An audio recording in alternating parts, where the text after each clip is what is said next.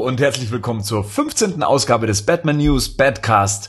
Nach zwei Monaten sind wir endlich zurück aus der Sommerpause, wobei eine offizielle oder freiwillige Sommerpause war es ja eigentlich gar nicht, sondern es hat sich halt einfach zeitlich nicht anders ergeben. Aber wir sind wieder da und zwar mit jeder Menge an Themen rund um den dunklen Ritter und wir haben auch eine neue Rubrik eingeführt, aber dazu später mehr. Mit mir in der Betthöhle ist der dunkelste Barkeeper-Student aus Heidelberg, Rico. Hallo zusammen. Rico und ich bilden heute das dynamische Duo. Henning musste kurzfristig absagen, da ihn eine Erkältung erwischt hat. Gute Besserung von hier aus. Aber bei dir ist alles fit, Rico, oder? Ja, soweit. Bisschen wenig Schlaf, aber das ist ja nichts Neues. Ich habe gehört, du hast die Seiten gewechselt und bist jetzt äh, bei den Avengers. Ja, man muss ja immer alle, alle Seiten ähm, einer Medaille betrachten. Nee, Quatsch, aber ich habe die tatsächlich getroffen. Und zwar, ich war vor einiger Zeit ähm, in Leipzig auf dem Tote Hosen Konzert. Ich habe die Karten geschenkt bekommen, sonst wäre ich da wahrscheinlich nicht hin. Und sind so lost zu zweit durch äh, Leipzig getorkelt, leicht angetrunken und sind auf einmal in einer Bar gelandet.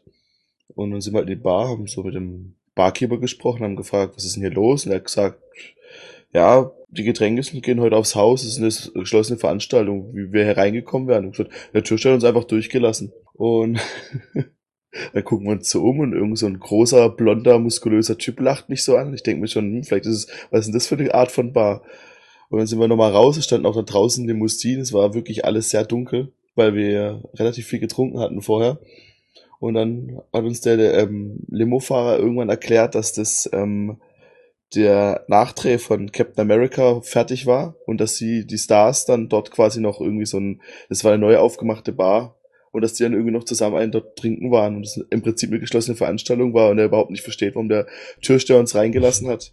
Und da waren dann ähm, Chris Evans waren da, der Anthony Mackie, scheinbar war auch Scarlett Johansson schnell da und der, der den Winter Soldier spielt, war auch da, der Sebastian Stan. Das war echt ziemlich abgefahren, weil halt, ich meine, du stehst da halt davor und du raffst es halt überhaupt nicht so. Das, ich meine, wie, wie groß ist die Chance auf der Welt, dass du in Leipzig ähm, Captain America triffst oder überhaupt, dass du überhaupt irgendwelche Stars in Leipzig triffst. Warum Leipzig? Ich wohne in Heidelberg. Heidelberg ist hundertmal schöner als Leipzig. Ja, aber dazu gehört ja schon erstmal nach Leipzig zu fahren, um zu einem toten Hosen-Konzert. Ja, das war fahren. ja schon, das, das wird, wird ja auch nie passieren. Das ist überhaupt nicht meine Band. Ich habe die Karten halt geschenkt bekommen. Aber die Getränke waren umsonst. Ich habe dann direkt mal vier Jackie Cola für uns geholt und acht Sambuka und dann man muss es ja auch ausnutzen, wenn es mal aufs Haus geht. Also ich wäre ja inzwischen zu alt für sowas und damit sind wir auch schon bei unserem ersten Thema. Wie zu alt für was? Ich brauchte jetzt eine Überleitung. Ach so. okay, sorry.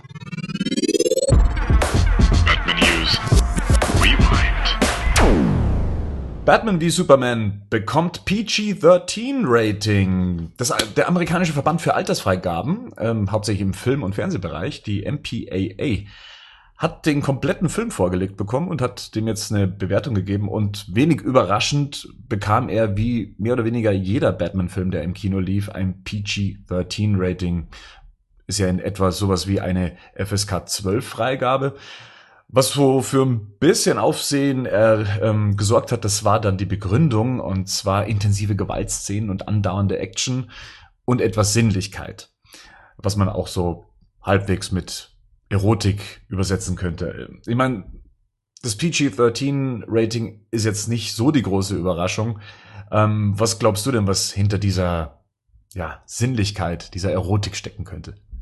Ich ehrlich gesagt weiß ich nicht, ab wann das die Einstufung bekommt, aber ich könnte mir halt vorstellen, vielleicht zwischen ähm, Clark und Lois, die sollen, sollen ja scheinbar zusammen wohnen in dem Film, da wird man da vielleicht mal ein bisschen Geküsse sehen, oder zwischen Bruce und Gal Gadot, wie heißt der Wonder Woman? Ja. Diana. Das hat sich ja auch so ein bisschen im Trailer angedeutet, dass da so ein bisschen vielleicht mehr ist. Das kann ich mir auch gut vorstellen, zwischen Diana und Bruce Wayne. Die sollen sich ja nach neuesten Gerüchten eh schon etwas länger kennen. Ähm, Gerade gab es ja News zu der Story von Wonder Woman und die soll noch vor den Ereignissen von, von Batman wie Superman spielen. Nicht viel weiter vorher und aus der Zeit soll eben Batman auch schon mit Diana bekannt sein. Also es kann gut sein, dass die zwei auch schon eine kleine Vergangenheit haben. Aber, aber generell ist es ab zwölf, also das heißt dann, das ist ja meistens aber bei so großen Filmen so, dass die auf zwölf getrimmt werden, um halt die möglichst große ähm, Vielfalt zu haben, was, oder möglichst die meisten Leute halt in den Film rein, rein können, oder? So ist es. Also klar, umso jünger der Film zugänglicher ist oder einem jüngeren Publikum zugänglich gemacht wird, umso mehr Zuschauer hasse. Ähm, das PG-Rating sagt ja auch noch Parental Guidance, das heißt, die Eltern sollen auch noch mit dabei sein. Das heißt, man hat schon in dem Moment viel mehr Eintrittskarten verkauft.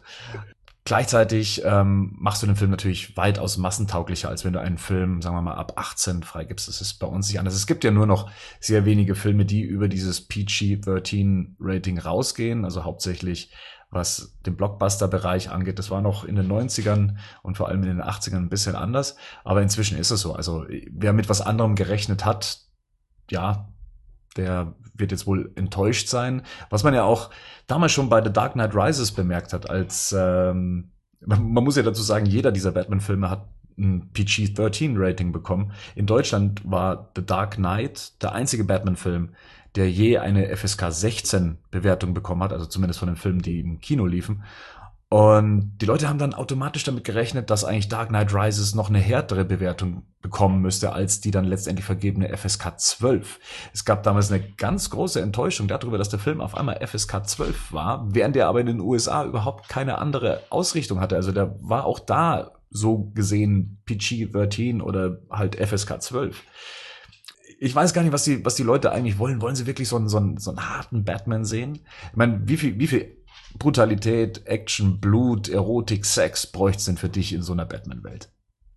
Na, ich, das, ich finde eigentlich, dass, dass Gewalt auch subtil gezeigt werden kann. Also man muss es nicht immer sehen. Das hab, ich fand, das war eigentlich ganz, ähm, gerade bei The Dark Knight, auch wenn der jetzt ab 16 war, aber da hat man auch nicht man hat zwar Gewalt gesehen, aber die Kamera ist immer so eine Sekunde vorher weggeschwenkt. Und das finde ich reicht ja meistens auch. Also ich muss nicht sehen, wie jemand, keine Ahnung, mit einem Schwert durchbohrt wird. Das reicht schon, wenn ich weiß, was passiert. Ich weiß, was du meinst. Und das ist bei The Dark Knight, zumindest was die deutsche Bewertung angeht, ja auch noch so weit erklärt worden, diese gesamte bedrohliche Stimmung, die von dem Film ausgeht. Das sind ja gar nicht mal so die wirklich gezeigten Szenen, da gibt's ja auch nicht wirklich viel. Und ähm, wenn ich mich erinnere, gibt's auch recht wenig Blut in dem Film zu sehen.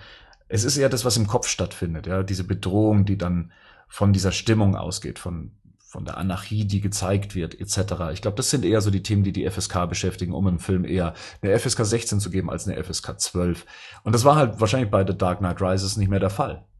Ich finde, es hat sich auch echt arg verändert, so wie die, wie Gewalt, ähm, was heute gezeigt werden darf, so wenn man sich anguckt. Viele Filme, die ist ja, die werden ja auch heute neu bewertet teilweise oder ja. kriegen, werden vom Index genommen, weil der Terminator zum Beispiel oder Total ja, Recall. Genau, genau, genau. Oder auch, ich glaube, der, das, das, das, der Texas Chainsaw Massacre wurde auch, glaube ich, irgendwann mal vom Index runtergenommen, hat eine andere Bewertung dann bekommen. Und ist der nicht erst vor kurzem erstmalig im Fernsehen auch gezeigt worden? Ja, ich glaube. Ja, ja. Nochmal grundsätzlich zu dieser Frage, also wenn es gerade eben um, immer um den Streit geht, was heißt Streit, aber immer um die Erwartung, dass Batman eigentlich was für Erwachsene sein soll. Also wenn man so die Kommentare ähm, und die Foreneinträge und so weiter liest, dann hat man immer so das Gefühl, die Leute da draußen wollen, dass Batman eine Figur für Erwachsene ist. Jetzt ist Batman aber per se nicht nur eine Figur für Erwachsene. Es ist ein Franchise, was sich sehr breit aufgestellt hat inzwischen. Ähm, das Thema Comics war eh immer was für eher Jugendliche. Aber man muss schon sagen, es hat sich schon so ein bisschen was gewandelt. Die Comics wurden immer brutaler. Ähm, die Filme waren massentauglich, aber auch da ging es dann schon, äh, wie, wie schon angesprochen, The Dark Knight, ein bisschen her dazu mit der Sache. Auch die ganze Thematik wurde viel erwachsener angegangen. Ich, ich sehe es ja so, dass es, ich finde gerade bei Batman so ein großes Franchise, da gibt es immer verschiedene also Interpretationen. Es gibt natürlich die meiner Ansicht nach sehr harten animierten Filme. Es gibt die fürs Mainstream-Publikum vielleicht wo, ähm, die Kinofilme, die, die großen Filme wo dann auch wahrscheinlich dann weniger Blut gezeigt wird. Und es gibt dann zum Beispiel The uh, Brave and the Bold. Gibt es dann eher was, was auch ein, wo, wo glaube ich auch Jüngere angucken können. Mhm. Ich habe bisher jetzt nicht gesehen, aber allein vom, vom Stil und wie es aufgemacht ist und wie es. Natürlich gibt es auch Kampfszenen drin und so weiter, aber von meiner Ansicht nach ist es dann eher was, wo dann vielleicht, das, was ich vielleicht geguckt hätte, hätte ich nicht die Animated Series als Kind gesehen. Ich finde so, das Krasse eigentlich ist die TV-Serie Gotham. Also wir haben schon öfters darüber gesprochen, dass ich eigentlich mit dem Gewaltgrad oder zumindest mit der Darstellung der Gewalt in der Serie nicht so ganz konform gehe, weil das irgendwie nicht so ganz in diese Welt reinpasst. Ist, ist der Grad für dich okay oder machst du das dann wirklich vom Medium zu Medium oder von Story zu Story abhängig, ob das relevant ist? Ich finde, es wirkt meist, gerade bei Gotham wirkt es oft deplatziert, aber ich finde, haben sie jetzt auch mittlerweile haben sie auch einen besseren ähm, ähm, wie nennt man das, eine bessere, haben, kriegen sie es besser verpackt und es wirkt glaubwürdiger. Die ersten Staffel war teilweise schon sehr, sehr brutal. Und da ist schon sehr viel Blut zu sehen. Wie ist denn das auf Pro 7? Die, die wird das gekürzt, oder? Ein paar müssen gekürzt werden, ja, wegen eben solcher Gewaltdarstellungen wie ähm, waren es Augen, die ausgestochen werden. Ja, mit dem Löffel rausgeholt. Und, ähm, und, und dann auf dem Boden zertreten, glaube ich. Ich glaube, solche Sachen mussten rausgenommen werden. Ähm, ja, da kommt man da natürlich dann schon so in so problematische Positionen, wenn man sowas zeigen möchte. Aber wie gesagt, das ist eigentlich nicht so mein Härtegrad, den ich bei, bei Batman erwarte. Und teilweise gibt's da auch im Comic-Bereich Darstellungen, wo ich sage, muss das denn unbedingt auch so dargestellt werden? Ich bin ehrlich gesagt auch jemand, der gerne Batman erwachsen darstellt. Also ich, ich bin auch inzwischen ein über 30-Jähriger, der sich immer noch mit diesem Thema beschäftigt und denke, ich möchte auch, dass meinem Alter zugeordnet sehen. Aber ich finde, es muss nicht so auf Zwang sein. Ja? Es müssen keine Köpfe platzen oder aufgespießte Leichen zu sehen sein äh, oder dass sich ein Joker das Gesicht abschneidet etc. Also das sind solche Darstellungen, wo ich sage, das ist mir etwas zu zwangsweise auf, ui, wir wollen unbedingt erwachsen und düster sein, zugeschnitten. Ich, ich weiß es nicht. Also die, die Comics aus den 90ern kamen damit auch weitaus besser klar als ja, die Comics heutzutage. Also für mich bräuchte es jetzt nicht unbedingt einen FSK 18 Batman. Es muss halt auch der Geschichte so ein bisschen dienlich sein. Also wenn, finde ich, zum Beispiel, wenn du es jetzt vergleichst mit Deadpool, da macht es ja Sinn, dass der, dass der so erwachsen ist, weil er einen erwachsenen Humor hat. Aber das hat ja Batman nicht. Batman ist ja eher so ein bisschen schwermütiger und will wahrscheinlich, die Filme werden wahrscheinlich eine unglaublich epische, große Geschichte erzählen wollen. Und da ist ja, das ist für mich viel wichtiger, als ob ich da jetzt sehe, ob der, ob, ob ich sehe, wie der Kopf abgeschnitten wird oder nicht. Ich, das ist so ein Ding aus den 80ern, 90ern, finde ich, dass man diese Brutalität arg gesehen hat in Filmen und auch übertrieben dargestellt wird, so alte Schwarzenegger oder Rambo-Filme. Das brauchst du heute nicht mehr. Wenn die Geschichte gut ist, ist es erstmal das Wichtige. Und dann kann man sich natürlich überlegen, ich meine, muss man jetzt die, die eine explizite Sequenz zeigen oder nicht? Oder macht man den Film ab? Oder versucht man vielleicht eher eine Geschichte zu zeigen, wo auch für ein jüngeres Publikum vielleicht interessant ist, aber trotzdem auch für Erwachsene. Du hast gesagt, es ist themenbezogen, damit kommen wir gleich auch zu einem anderen Medium ähnlicher Art und da gab es auch kurze Diskussionen darüber, wie das Rating aussehen könnte und zwar zu The Killing Joke. Davon soll es ja eine Animationsverfilmung geben. Der Produzent des Films hat jetzt auf der New York Comic Con gemeint, sie haben von Warner Bros. das Go ähm, auch ähm, R-Rating mäßig dran zu gehen ich fand die Anim die, die Filme, die jetzt in letzter Zeit rauskommen, eh teilweise sehr brutal. Also hast du den, den letzten gesehen? Ähm, Batman wie Robin, oder? Genau, genau. Und der war auch schon sehr brutal. Ich meine, da läuft ein kleiner Junge mit einem Schwert rum und schlitzt irgendwie Ninjas auf und Nightwing wird gepfählt und keine Ahnung was. Also der war schon sehr brutal. Aber ich denke mal, bei, bei, bei, bei The Killing Joke geht es ja um explizite Szenen, die gezeigt werden wollen vielleicht. Also gerade wenn es um jo den Joker und Barbara Gordon geht, glaube ich, oder? Das sind aber dann auch wieder Sachen, die sich mehr im Kopf abspielen, oder? Das ist ja in den Comics auch schon nicht anders gewesen. Diese Theorie, der Joker hätte Barbara Gordon, nachdem er sie niedergeschossen hat, äh, auch noch vergewaltigt. Nee, in den Comics jetzt keine Zeichnung, aber es sind ähm, die, die es gab Zeichnungen und die sind dann rausgenommen worden. Aber da gab's ähm, so Konzeptzeichnungen, wo das dann schon ein bisschen detaillierter gezeigt wird.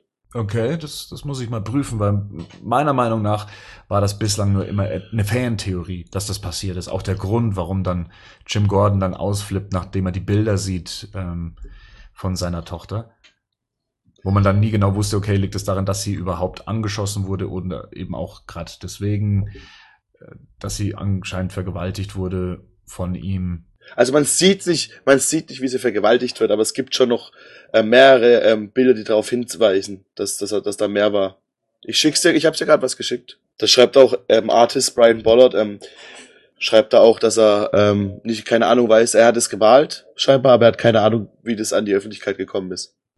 Aha, und das, was ich jetzt hier sehe, kam nicht im endgültigen Comic vor, oder wie? Scheinbar Ach doch, nicht. Äh, abgeändert, abgeändert. Abgeändert, ja, genau. Ja, aber, jetzt, ah, alles klar. Da ist dann Close-up von der Barbara zu sehen, anstatt sie nackt zu zeigen und so. genau, genau. Wobei von der Ver Vergewaltigung ist jetzt da auch konkret nichts zu sehen, außer dass sie nackt da liegt. Und ähm, blutet. Ähm, Ja gut, sie wurde ja angeschossen.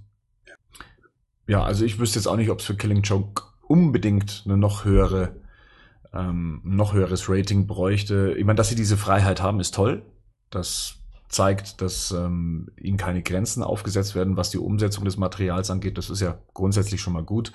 Bei uns kommen die Filme sowieso schon mit einer FSK 16 raus, ähm, weil die Darstellung wahrscheinlich innerhalb eines Zeichentricksfilms ähm, dann doch massiver ist, als, als man sonst gewohnt ist. Aber mal abwarten. Das Thema ist offen. Die Arbeiten an dem Material haben, glaube ich, erst gerade begonnen. Und sie halten sich ja auch offen, dass sie nicht unbedingt an diesem R-Writing festhalten müssen, wenn sie es nicht brauchen, wenn sie es auch anders umsetzen können, dann muss der Film auch nicht automatisch dann eben rated R werden und könnte dann auch wieder PG-13 werden wie die Filme davor. Und, und Hamill soll den Joker widersprechen, gell? Das wäre natürlich großartig. Und wenn wir dann schon so beim, bei der Klassifizierung von Altersstufen sind, was glaubst du, welche Einstufung könnte sowas wie die Suicide Squad Verfilmung bekommen? Ich meine, vom Ton her ist das ja auch schon sehr dirty, sehr dreckig und jetzt meine ich mal in dem Fall auch tatsächlich die FSK. Also ohne dass wir jetzt großartig äh, schon was aus dem Film gesehen haben, aber so was die Stimmung aus dem Trailer verspricht, was glaubst du, würde FSK-mäßig dabei rausspringen? Eine 12 oder eine 16? 16, oder? Hätte ich jetzt auch gesagt. Also ich würde 16 tippen und ich meine, bei was Batman wie Superman in Deutschland bekommen wird, wissen wir noch nicht, aber ich könnte mir schon vorstellen, dass die versuchen, den, den, den Grundton gerade bei Suicide Squad ein bisschen dunkler zu halten. Und auch gerade, ich meine, der, der, der Joker, der sieht ja nicht aus, also die werden ja sicher schon ein paar Gedanken drüber gemacht haben und ich kann mir schon gut vorstellen, dass hier ein bisschen eine erwachsene Richtung eingeschlagen wird. Oder beziehungsweise eine brutalere, vielleicht nicht unbedingt, dass man die, die Brutalität sieht, aber das, wie du schon meintest bei Dark Knight, dass den, düsterer Ton zu spüren ist und deshalb dann so eine Wertung vielleicht gerechtfertigt werden kann. Das kann natürlich dann auch so seine Auswirkungen auf die Kinokasse dann haben, zumindest außerhalb der USA. Dass äh, dann der Eindruck entsteht, die Filme würden nicht so gut ankommen, was aber dann wahrscheinlich auch an der höheren Altersfreigabe dann liegen könnte. Dürfte mein 15-jähriger Sohn, von dem ich nichts weiß, mit mir in, in den Film ab 16? Ich habe keine Ahnung. Wie ist denn das hier? Ich glaube, wenn Eltern dabei sind. Also ich glaube, in Begleitung geht das schon. Ja? Da bin ich jetzt aber auch nicht firm genug, um das beantworten zu können. Aber ich habe das öfter mal gelesen, zumindest bei der FSK 12, dass es möglich ist, bei einer FSK 12 mit reinzugehen als Elternteil, um dann den Elfjährigen oder Zehnjährigen mitzunehmen, solange mhm. die Eltern die Verantwortung übernehmen. Ich weiß noch, wie ich damals bei dem zweiten Matrix-Teil gezirrt habe, weil ich 15 war und unbedingt rein wollte. Und dann ich mich einfach dann so ganz auf den Boden gucken, dann einfach an der Kinokasse vorbeigelaufen bin. Äh, beim ersten Batman-Film war ich mit meiner Mutter drin der Film war ab zwölf, ich war zehn. Und ähm, ja, sie war praktisch meine Eintrittskarte in den Film. Danke nochmal dafür. Danke dafür, Mama. Nächstes Thema. Wir haben eine Bio für Lex Luthor bekommen aus Batman wie Superman und zwar scheint Warner Bros. eine Art virale Kampagne zu starten. Finde ich ganz spannend, ähm, auch weil die gar nicht großartig bespielt wird oder zumindest ähm, groß beworben wird. Den Anfang machte das Wirtschaftsmagazin, ähm, das eigentlich recht angesehene Wirtschaftsmagazin Fortune, veröffentlichte einen Fake-Artikel über Lex Luthor, der dann auch so ein bisschen Hintergrundgeschichte über unseren neuen Lex Luthor erzählt, der von Jesse Eisenberg dargestellt wird. Und äh, um was es in dem Artikel geht, das hören wir jetzt.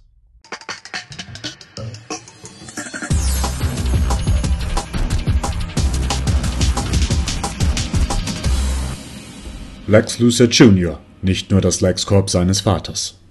Alexander Luthor Joseph Jr. ist ein 31-jähriges Wunderkind, welches eine in die Jahre gekommene Petrochemiefabrik und einen Baumaschinendinosaurier zu einem Lieblingsunternehmen der Fortune 500 umgewandelt hat, was manche sogar als übermenschliche Leistung bezeichnen dieses Genie in Jeans seilt sich gleichermaßen unbeschwert von der Kletterwand seiner Inspiration Station für Mitarbeiter ab, wie er Codierungen im sogenannten Schmelztiegel vornimmt, ein hochmodernes Forschungs- und Entwicklungslabor, in dem der milchgesichtige Milliardär Computercode aus dem Stegreif erläutert, als würde Miles Davis ein Trompetensolo improvisieren.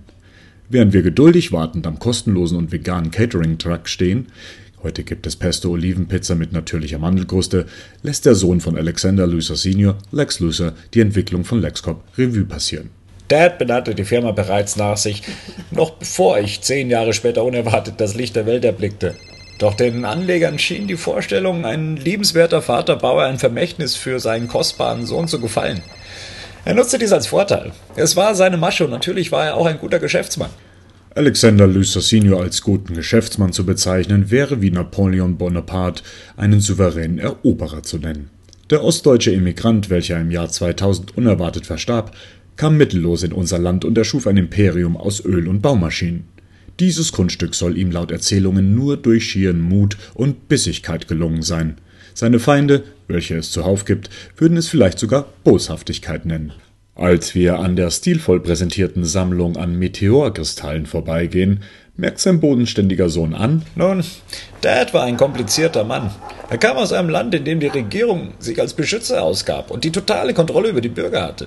Das war sein Antrieb. Ich kann das nachvollziehen. Verdammt, ich würde es hassen, dies auch bei uns erleben zu müssen. Doch die Leistung des LexCorp-Gründers verblasst im Vergleich zu den erstaunlichen Errungenschaften des jungen Lex Luthers, welcher zum ersten jüngsten Fortune-Geschäftsmann des Jahres gekürt wurde und gleichzeitig in der Liste der World's 50 Greatest Leaders auftaucht. Nach dem frühen Tod seines unbeugsamen Vaters nahm der verlorene Sohn die Zügel des Familienunternehmens in die Hand und unternahm den mutigen Schritt, das Unternehmen von Öl- und Baumaschinen in Richtung Technologie zu dirigieren. LexCorp hat sich schnell zu einem aufstrebenden und dem aktuell zweitgrößten Technologieunternehmen der Welt neben Wayne Enterprises entwickelt. Der Erfolg des jungen Unternehmens liegt in Lucers Bereitschaft begründet, Terrain zu betreten, welches Wayne scheut. Wayne Enterprises hat sich in den letzten zehn Jahren von Militäraufträgen losgesagt. Es ist eine Notwendigkeit. Wir leben in der gefährlichsten Zeit in der Geschichte der Menschheit. Statistisch gesehen rast eine Krise aus einer anderen Welt auf uns zu, in der Geschwindigkeit einer Gewehrkugel. Wir müssen bereit sein, uns verteidigen zu können. Keine stark bewaffnete Zivilisation wurde je erobert. Die Vorwürfe, er wäre ein Kriegstreiber, bringen Lucer zum Lachen. ich kenne nicht viele Kriegstreiber, die einen Kickertisch in ihrem Konferenzraum stehen haben. Lucers zurückhaltende und charmante Art verleitet schnell zu dem Eindruck, er wäre nur einer dieser Leute und nicht das, was er wahrhaft ist, ein Geber. Nur ungern gibt er zu, dass LexCorp zu den drei gemeinnützigsten Unternehmen Amerikas zählt, nach Cord Industries und Wayne Enterprises. Es ist doch kein Wettbewerb. Abgesehen davon kann ich diesen Herrschaften in den verkommenen Milliardär-Playboy-Departments eh nicht das Wasser reichen. Die großzügige Seite von LexCorp spielt er dabei herunter. Almosen werden die Welt nicht verändern. Das wahre Geschenk von LexCorp sind unsere Produkte. Wir stehen kurz vor der Enthüllung einer Technologie, welche die Welt für immer verändern wird. Auf Nachfrage gibt der jugendliche Mogul nur Andeutungen von sich. Es geht um Sicherheit. Dies ist ein Produkt, welches Sie und alle anderen beschützen wird. Selbst vor Gefahren, denen Sie sich bislang nicht mal bewusst sind. Ich will niemanden Angst einjagen. Zumindest nicht viel. Aber da draußen lauern eine Menge Gefahren. Und diese sind schon heute hier. Bei all diesen Gefahren, die da draußen auf uns lauern mögen, ist es gut, diesen Mann an unserer Seite zu wissen. Lex Luthor, ein Mann von morgen.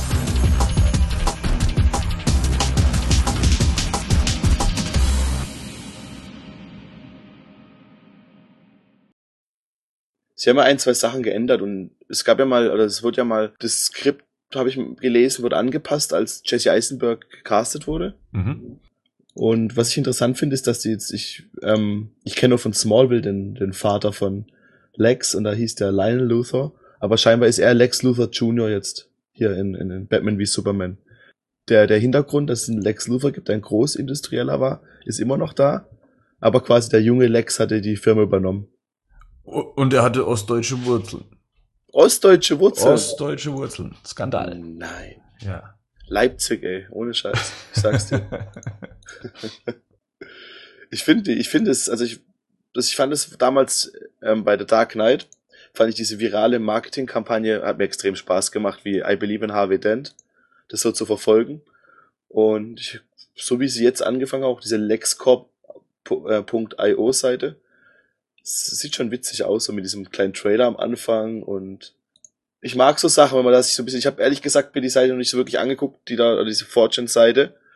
Aber ich mag so Sachen, dann, wenn ich mal ein bisschen Zeit habe, mal wirklich so ein bisschen reinzulesen und dann zu gucken, was gibt's so zu entdecken auf der Seite.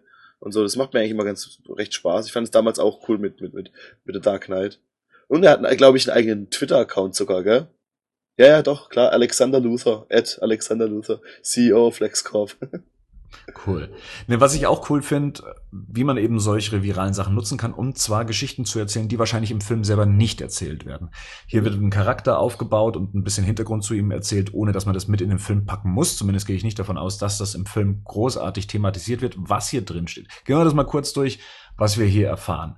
Also sein Vater, der hat äh, ursprünglich mal so in der Petrochemie und äh, in Großbaumaschinen sein, sein Standbein in den USA aufgebaut.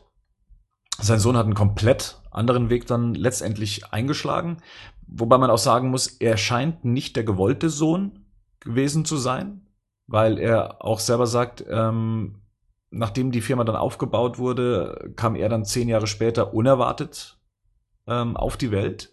Also vermute ich mal, dass es da auch so ein paar Schwierigkeiten zwischen ihm und seinem Vater gab. Er sagt ja auch, sein Vater war ein komplizierter Mensch. Und ähm, es kommt auch aus dem Artikel recht gut durch, dass sein Vater wohl nicht ganz fair gespielt hat, was den Aufbau, äh, den Aufbau seines Imperiums aus Öl und Baumaschinen angeht. Ich finde es eigentlich relativ intelligent gemacht mit diesem Kniff, dass es das quasi den alten Lex Luthor gibt, der das dann schon so äh, macht, wie, oder das so war, wie es in den Comics dieser Industriellen aus den Anfang der, keine Ahnung, 40er, 50er mhm. Jahren zur Welt gekommen ist. Und dass sie jetzt aber dann diesen neuen, diesen Startup Lex Luthor quasi, dass es dann sein Sohn ist.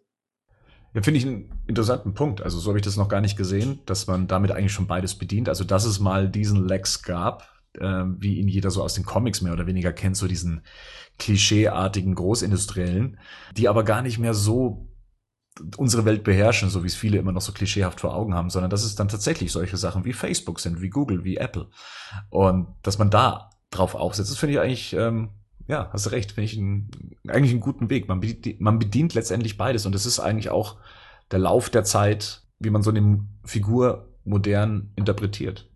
Auf jeden Fall, aber diesen, diesen Kniff, das fand ich überraschend smart. Hätte ich nicht mit gerechnet. Ich meine, im Film wird's kein, im Film wird's kein, ähm, wird es keine Rolle spielen, denke ich. Aber es, es sieht auch so ein bisschen aus, dass LexCorp so ein bisschen der Counterpart zu, zu Wayne Enterprises. Es scheint auf jeden Fall eine Konkurrenz zu sein, ja. Und das, das ist, das, ich glaube, der Film wird ganz viel mit, äh, mit, mit, mit Hell und Dunkel spielen, mit, mit Gut und Böse, mit, mit, mit, mit, ähm, die, wir haben Schwesternstädte, wir haben zwei, wir haben einen dunklen Helden, wir haben vielleicht, auch wenn das andere sind, einen, einen hellen Helden. Leute zu dem aufschauen. Ich glaube, das wird den Film ganz oft wird es dieses, dieses Schwarz und Weiß geben. Es wird nicht nur Schwarz und Weiß geben, anscheinend wird es auch Grün geben, weil wie in dem Artikel auch drin steht, er so ein bisschen besessen davon ist, Kristalle aus dem Weltall zu sammeln. Was das bloß sein könnte. Ich meine, dass das Kryptonit irgendwann den Weg in das Franchise finden wird, war ja absehbar. Und ich finde, ja, warum nicht? Jetzt wird ihm im Artikel der Vorwurf gemacht, beziehungsweise andere werfen ihm vor, ein Kriegstreiber zu sein, gerade weil er auch etwas bedient, was Wayne Enterprises nicht mehr bedient, und zwar äh, Militäraufträge. Also hier scheint Lex Luthor recht nah mit dem Militär zusammenzuarbeiten.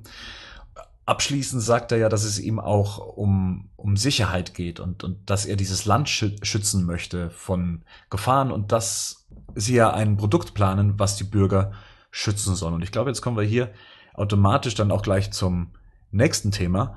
Wir hatten lange Zeit die Gerüchte um Doomsday. Und viele glauben auch immer noch, Doomsday wird der große Gegner im Film sein. Das Ganze wurde dann nochmal ein bisschen unterstrichen, als äh, Michael Shannon sich so ein bisschen unglücklich in Interviews ausgedrückt hatte, als er so eine Geschichte erzählt hat, dass er äh, mit am Set war und er musste dann diese Flossen an den Händen tragen und äh, wurde dann aus Versehen irgendwo eingesperrt oder was weiß ich und nachträglich versucht hat, diese Geschichte zu korrigieren und dann auch noch irgendwie gemeint hat, ja, das war einfach nur eine Verarsche, er hat das einfach mal nur so erzählt und sowas. Das glaube ich nicht. Ich glaube, so eine Geschichte denkt man sich nicht einfach aus. Er ist halt einfach nur erwischt worden, dass er halt ein Detail erzählt hat, was er wahrscheinlich nicht hätte erzählen sollen. Er hat ja auch in einem Interview auch gesagt, dass Warner Bros. da sehr genau drauf schaut, äh, was ein Schauspieler sagt und, und was er nicht sagen soll und so weiter. Also ich glaube, er wird eine bestimmte Rolle einnehmen. Ich glaube nur inzwischen nicht mehr, dass es Doomsday sein wird.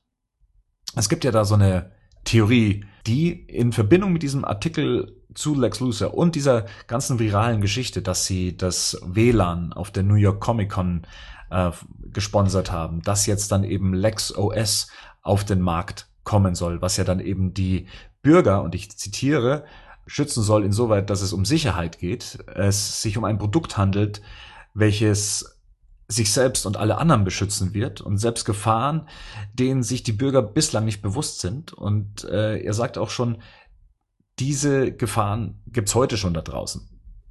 Und viele Fans haben dann versucht, eins und eins zusammenzuzählen und ich glaube, da ist was recht Spannendes draus geworden. Und zwar geht's um OMAC. Ich weiß nicht, hast du die OMAC-Storyline damals gelesen? 2005, 2006 kam die damals raus? Also ich habe es nicht gelesen. Nee. Ich kannte den Charakter ehrlich gesagt doch nicht. Kanntest du ihn? Ich kannte ihn aus der Storyline damals. Ich habe da noch aktiv die Batman-Comics gelesen. Da ging es um diese Brother Eye-Geschichte. Ähm, um es vielleicht kurz zusammenzufassen, was OMAC eigentlich ist. OMAC ist ein Virus, der von Brainiac 13 benutzt wurde, um ihn auf menschliche Körper anzusetzen. Diese wiederum haben dann die Möglichkeit, die Kräfte äh, ihrer Gefahren anzunehmen zu, äh, und, und zu imitieren praktisch und äh, eben gleichwertig der Bedrohung gegenüber zu sein. Das, das war eine recht spannende Storyline, weil dieses OMEC-Projekt auch von der Regierung beziehungsweise vom Militär in Zusammenarbeit mit LexCorp damals entstand. Wenn man sich jetzt mal so den Trailer anguckt und es gibt ja diese eine Szene, in der Batman von so einem Vorsatz wegspringt, springt, während er von einem Laser getroffen wird, der weitaus größer ist, als es Superman je aus seinen Augen rausdrücken könnte. Ähm, und wenn man das so vergleicht mit, äh, mit den Farben des LexCorp-Logos und den Farben der, des, des Omax äh, aus den Comics, vielleicht entwickelt tatsächlich Lex Luthor etwas, was mit der DNA von Zod gemischt wird. Daraus entsteht eben Omac und er hat eben diese Fähigkeiten, äh, ähnlich wie Skynet, sich dann zu pers äh, personifizieren und dann eben zu einer Gefahr für die ganzen Metawesen zu werden. Weil das war der Grundauftrag der Omex, äh, die Metawesen eben loszuwerden. War das soweit verständlich erklärt? Ja, doch, total. Also ich, ich habe das auch vorher mal gelesen.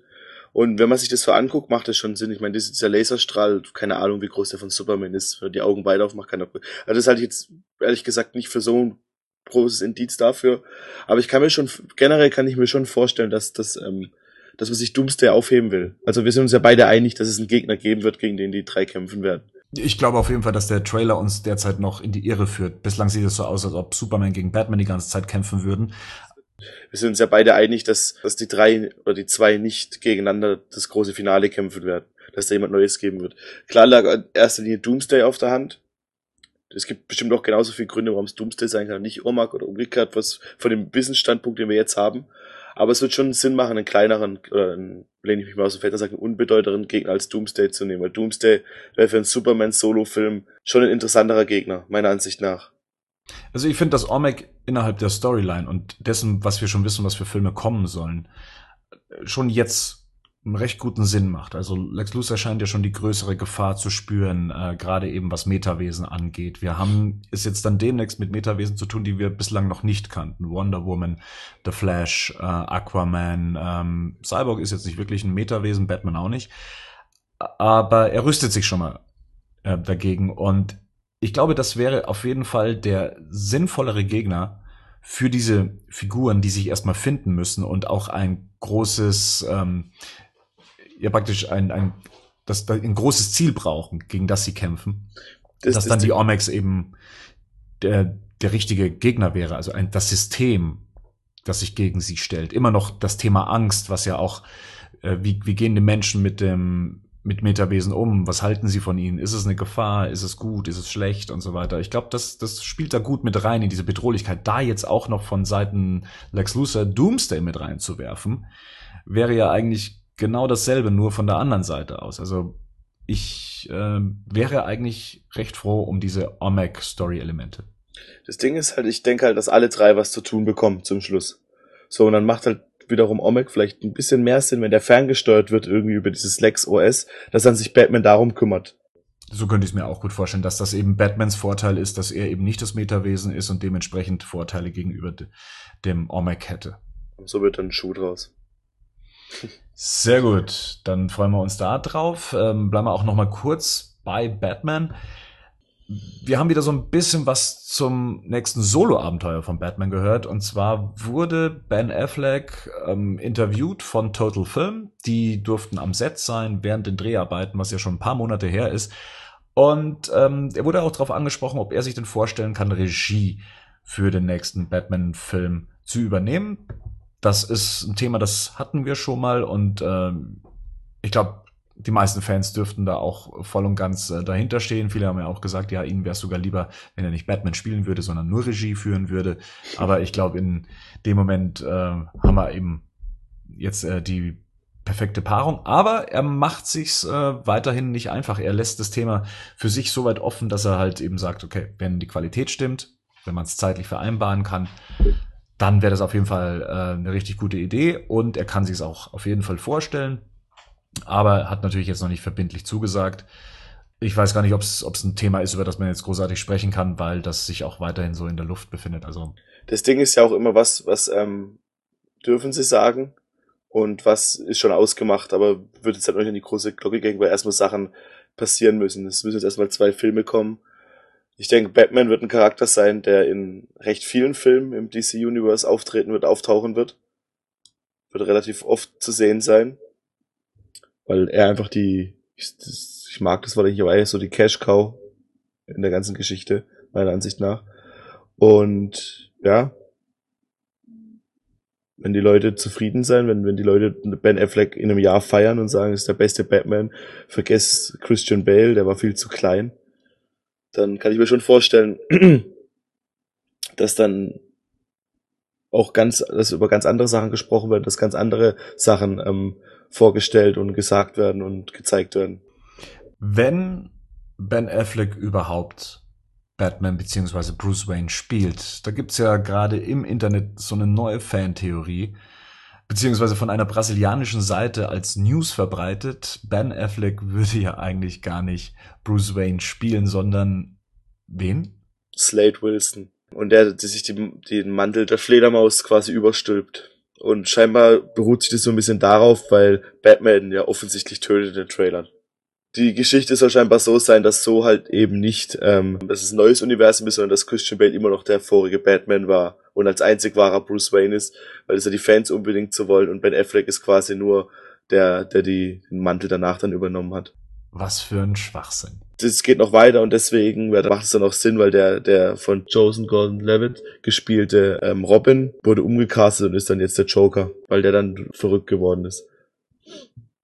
Das ist so ein bisschen die, worauf sich das stützt. Aber ich meine, es ist, ist allein deswegen schon ähm, komplett irrelevantes Thema an sich, oder was heißt, das kann nicht stimmen, weil halt ähm, Ben Affleck offen gesagt hat, dass er Bruce Wayne spielt und auch in Interviews wird immer von Bruce Wayne gesprochen. Da wird nicht hinterher dann kommen, ah, wir waren doch nicht Bruce Wayne, wir sind Slade Wilson und dann auf einmal kriegt er einen Schnauzer und sein Auge fliegt raus. Also es gibt schon echt sehr wirre Theorien, was dieses gesamte Projekt angeht. Ich meine, beflügelt das wirklich die Leute so arg in ihrer Fantasie, weil sie so unter Informationsarmut leiden, dass man nicht so viel über diesen Film weiß. Die Leute würden schon durchdrehen, wenn wenn wenn's mal ein, wenn, wenn mal ein anderer Spider-Man als Peter Parker zum Beispiel verfilmt wird. Aber die Leute wollen Batman, Bruce Wayne haben. Die haben jemand, der aussieht wie, wie Batman und Bruce Wayne. Das, das wird einfach nicht passieren. Genauso wie der Joker der Joker sein wird. Na, es ist, zeigt sich da drin auch einfach nur irgendwie so diese Unzufriedenheit darüber, dass halt Ben Affleck äh, Batman spielt. Ich Guck dir das Bild an, das ist Batman. Ich habe noch nie so einen Batman gesehen wie den. Also ich bin auch ein großer, gerade Dark Knight-Fan. Aber wenn ich mir jetzt Ben Affleck angucke, ich will keinen anderen Batman mehr haben. Dieses, diese, die, gerade die Poster, wo alle drei zu sehen sind, dieser bullige Schrank mit dem grimmigen Gesicht ich finde es einfach, es passt unglaublich gut und ich kann mir nicht vorstellen, dass da irgendjemand irgendwas anderes draus machen wird. Du hast ja am Anfang gemeint, der Ursprung dieser Bullshit-Theorie wäre, dass Batman in dem Trailer tötet oder zumindest im Film töten würde, was ja nur diese eine Szene, die in dieser Wüste spielt, passiert, ne? Das ist dieser Genickbruch.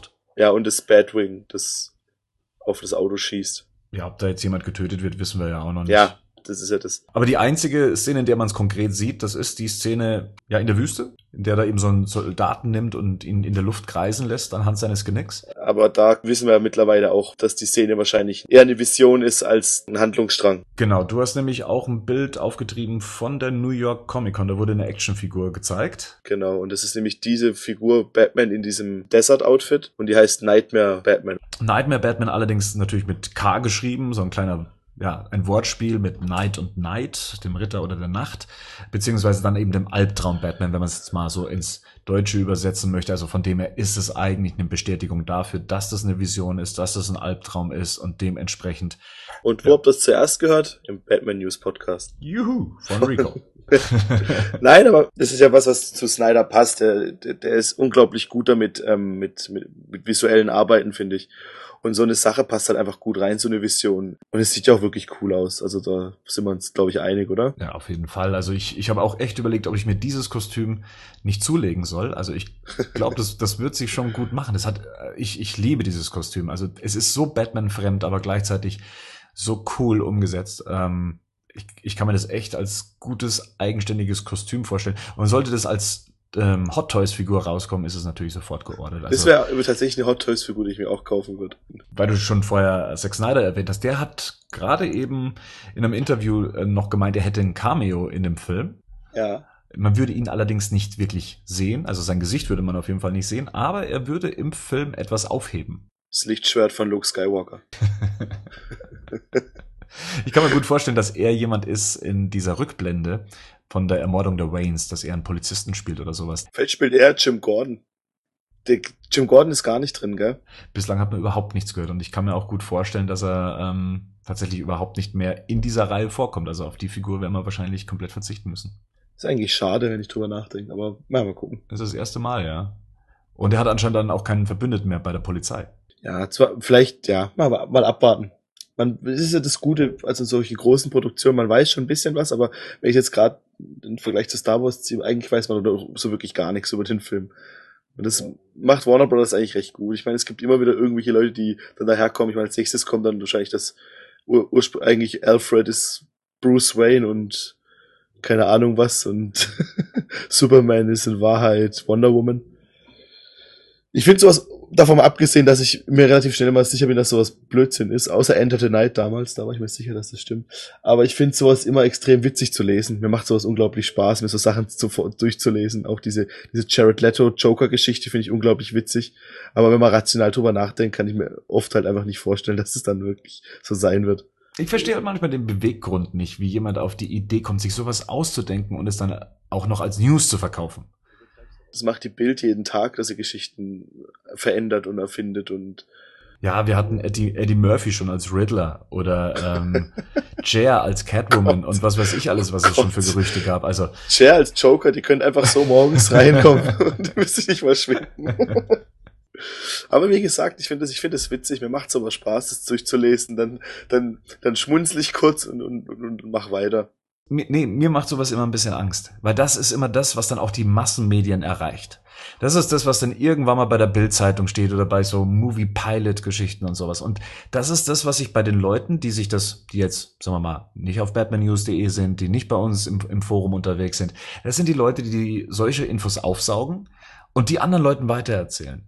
Und äh, zum Beispiel, dass ein Eddie Murphy äh, The Riddler wird und sowas, ja. Und dann gibt's entweder lange Gesichter oder Enttäuschungen oder äh, ja, der Film kriegt halt vorher schon ein schlechtes Image, weil halt irgendjemand so einen Scheiß erzählt hat. Und das mag ich an solchen Gerüchten ja, einfach nicht. Sie verbreiten sich einfach in Kanälen und werden ähm, stärker wahrgenommen als alles andere. Sollte es mal eine Gegendarstellung geben, dann interessiert es wiederum keinen. Also ich mag solche Sachen nicht, weil sie halt einfach eher dem, die Masse erreichen als die richtigen Informationen. Und deswegen reagiere ich da immer so ein bisschen allergisch. Vorsicht!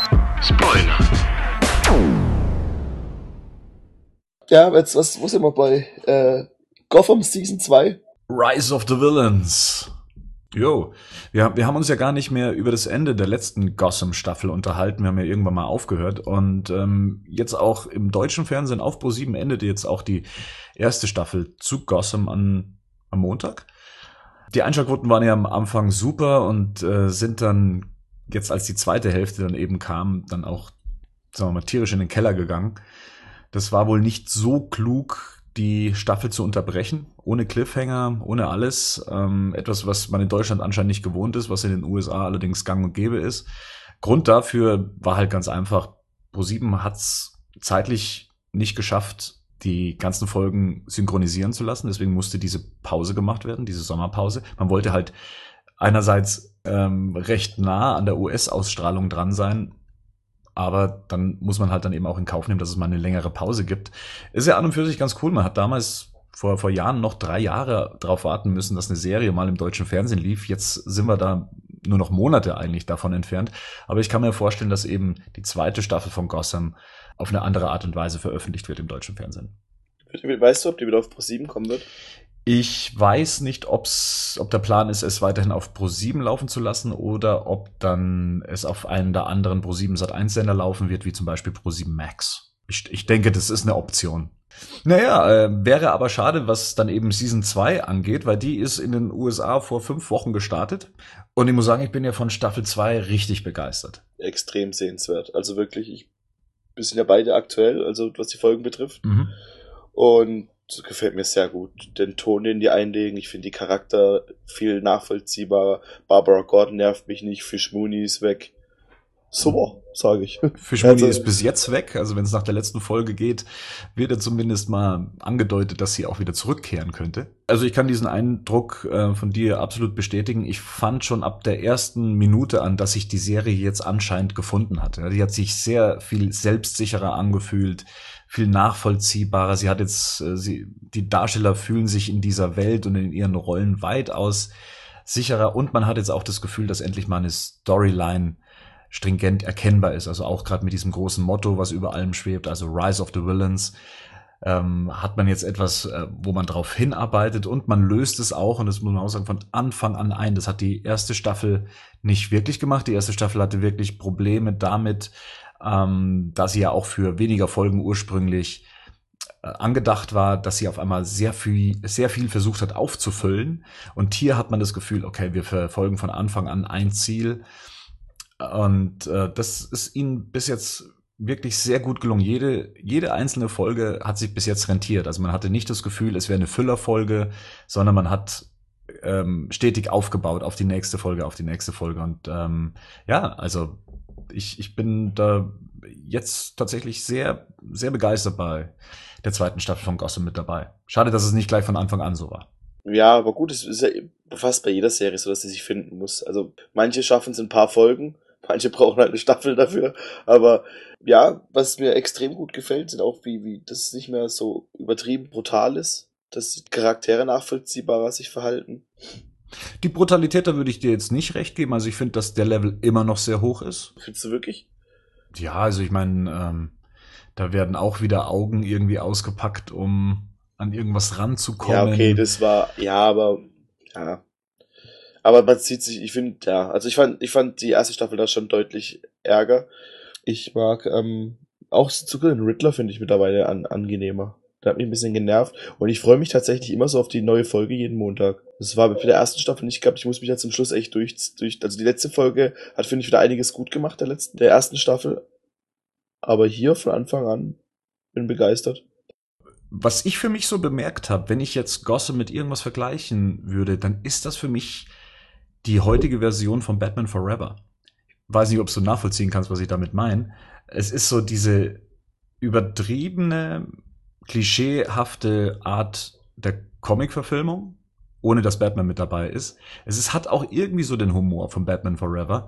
Es ist nicht ganz so überdreht. Es ist mehr, es ist die düstere Variante von Batman Forever. Also die Welt von Batman Forever für mich. Mhm. Also so ein bisschen überzeichnete Figuren. Ähm, es ist jetzt nicht irgendwie, dass das lebensnahe Figuren werden, sondern man spürt schon, ja, das sind äh, keine keine wirklich existierenden Figuren. Aber man versucht es äh, dann eben durch Düsternis wieder so ein bisschen aufzufangen. Also versucht so seine eigene Welt zu kreieren, die ich jetzt gerade so ein bisschen mit Batman Forever vergleichen würde, gerade immer, wenn es auch zum Thema Riddler kommt. Und ähm, mhm.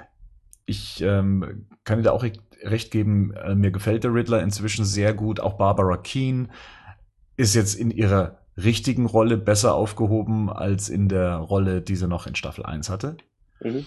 Und wofür ich sehr, sehr dankbar war, ist, dass die Joker-Storyline, die angedeutete aus der ersten Season, in der zweiten Season weiter aufgegriffen wurde und auch endlich zu einem, ich nenne es mal Ende kam, zu einer Auflösung, was ich schon fast wieder schade fand, weil ich fand den Darsteller Der war extrem gut. richtig gut, ja. Da haben wir uns ja mal kurz geschrieben gehabt, glaube ich. Ich fand ihn extrem. Der war sehr, sehr, sehr gut. Also da war man fast schon traurig, was dann mit ihm passiert, so, weil man wirklich mehr sehen wollte von der Figur. Aber ich fand auch den Gedanken, den Kniff, den sie gemacht haben, Ja. so quasi, dass er quasi den späteren Joker so ein bisschen inspirieren soll. Nicht nur den späteren Joker, ich glaube so mehr oder weniger alles, was dann später folgen kann an Irren, die durch, durch Irre, die durch Gotham City dann wandern. Aber man, man hat jetzt schon so das Gefühl, dass der Joker nicht einfach der Joker wird, sondern dass er sich so ein bisschen an, an so ein Beispiel an Jerome nehmen wird. Ne? Wir werden wahrscheinlich keinen Joker sehen, denke ich mal. Muss es anscheinend nicht. Also mit dieser Auflösung, mit dieser Erklärung werden wir nicht unbedingt den klassischen Joker zu sehen bekommen, aber wir wissen jetzt in etwa, woher er kommt. Ja, also ich finde es gut, dass sie eigenes Süppchen kochen. Ich habe öfters mal gelesen, dass das manche Leute stört, dass da, dass das so arg frei interpretiert wird. Aber das ist genau das, was ich will. Ich brauche nicht immer die gleiche Geschichte nochmal so sehen. Ich glaube, das macht diese Staffel auch recht deutlich. Also, Ja. wenn man mal sieht, welche Personen da drin sterben, die eigentlich noch vorhanden sein müssten. Ähm, die ähm, es zumindest, wenn wenn man nach den Comics geht, ähm, anders behandelt werden und so weiter, dann merkt man eigentlich bei dieser Staffel schon recht deutlich, okay, ähm, wir haben es hier mit einer eigenen Welt zu tun und damit muss man sich unbedingt anfreunden. Man, man darf bei Gotham nicht davon ausgehen, dass es eine authentische Verfilmung der Comics ist und dass man sich auch nicht an diese Zeitlinie festhalten kann, sondern man muss einfach akzeptieren, Gotham ist eine eigene Interpretation des Stoffes und ich finde das bislang gut gelöst. Wie findest du diese, diese, diese, ähm, wie nennt sich diese Kirche, der Orden von Saint-Dumont, Mhm. was da jetzt kam in der Ja. letzten Folge? Wie findest du diese, diese Herangehensweise? Ich finde es sehr spannend. Das scheint ja irgendwie so eine Mischung ähm, eben zu sein mit dem Orden und halt eben auch äh, dem Rat der Eulen. Zumindest hat es so den Eindruck, auch wenn es vielleicht damit auch überhaupt nichts zu tun hat. Aber ich finde es sehr spannend. Also auch hier wieder, ja, man, man hat eine Storyline, der man dann irgendwann folgen kann. Das eine führt zum nächsten. Und ich bin gespannt, was kommt. Wir sind da ja gerade erst am Anfang von dieser Storyline. Wie gesagt, ich habe auch richtig Bock. Also mir macht's richtig Spaß. Ich freue mich. Das habe ich eigentlich nicht bei der letzten Staffel nicht gehabt. Ich habe, glaube ich, die letzten fünf Folgen dann auf einmal geguckt, weil ich keinen Bock mehr hatte. Aber das, ja. Ich habe noch so zwei Sachen gefunden, also auch das, was nochmal so meinen Batman Forever Eindruck ein bisschen unterstützt. Und äh, wir wissen ja schon, dass Wayne Manor das gleiche Wayne Manor ist wie aus Batman Forever, was genutzt wurde. Das Weitere, was mir aufgefallen ist, ist, dass das äh, äh, Gotham Police Department von außen der Unterschlupf von Two-Face in Batman Forever ist. Also wenn man dann diese Einstellung sieht, wie im Hintergrund diese Brücke läuft und da sieht man diese Gasse, die kommt öfters in Filmen vor. Und die wurde auch benutzt in Batman Forever und das ist jetzt in dem Fall ähm, das Gotham Police Department. Fand ich ähm, ganz nett, das mal so inszeniert zu sehen und äh, gleich wiedererkannt. Fand ich ganz cool. Was ich halt mir ein bisschen mehr wünschen würde, ich würde gerne wieder ein bisschen mehr von Bruce und Alfred sehen. Ich mag den Alfred- Alfred-Darsteller sehr, sehr, sehr gerne. Ja, der auch so ein kleines Fable für äh, Gordons äh, Freundin hat. Das war witzig, oder? ja, das macht, das macht halt alles so ein bisschen, ja, die, die zweite Staffel macht extrem viel richtig. Haben die irgendwas geändert an den, weißt du das? Also ich, ich frage dich immer so scheiß Fragen, weil ich, wo ich mir relativ sicher bin, dass du wahrscheinlich nicht. Aber es tut mir leid, aber hast du, vielleicht hast du ja mitbekommen, haben die irgendwas geändert an den Autoren oder haben die irgendwie neue, Ich glaube nicht, dass sie was an den Autoren geändert haben, aber das ist das, was ich schon meinte mit der ersten Staffel, dass sie noch nicht so ganz wussten, wohin sie gehen sollen. Zumindest wussten sie es für 16 Folgen lang. Und danach ist das Ganze dann so ein bisschen auseinandergedriftet. mhm. Ab äh, Staffel 2 wussten sie dann zumindest, wohin sie gehen. Und ich glaube, das, das spürt man schon deutlich. Jetzt, wo sie wissen, was ist das Ziel, ähm, kann man sich auch als Darsteller oder als Autor viel mehr auf die Serie konzentrieren und das dementsprechend umsetzen. Und das hat halt vorher bei Staffel 1 ab einem bestimmten Zeitpunkt einfach gefehlt. Und jetzt ist das Ganze einfach viel, ähm, wie sagt man, tighter erzählt, viel griffiger das Ganze, viel dichter, viel nachvollziehbarer. Und deswegen finde ich es ja schade, dass das erst jetzt bei Season 2 einsetzt, weil man mit ein bisschen Überlegen, mit ein bisschen mehr Vertrauen hätte man das schon bei der ersten Staffel machen können. Und das ist halt leider bei Network-Serien so. Da wird noch dran gedoktert, während die Serie im Fernsehen läuft. Und ich denke, bei der zweiten Staffel hatten sie einfach viel mehr Selbstvertrauen, um daran zu gehen. Aber das ist genau das, was ich gut finde. ehrlich gesagt, dass da während die Serie gemacht wird, dass da noch, dass es dann quasi nicht live, aber relativ zeitnah auf die Wünsche der Fans eingegangen wird. Ich finde, das ist auch das, also meiner Ansicht nach ist das, was zum Beispiel die Serie Flash extrem gut gemacht hat. Weil die war am Anfang auch so ein bisschen, hm, meh, und hat sich aber extrem gesteigert.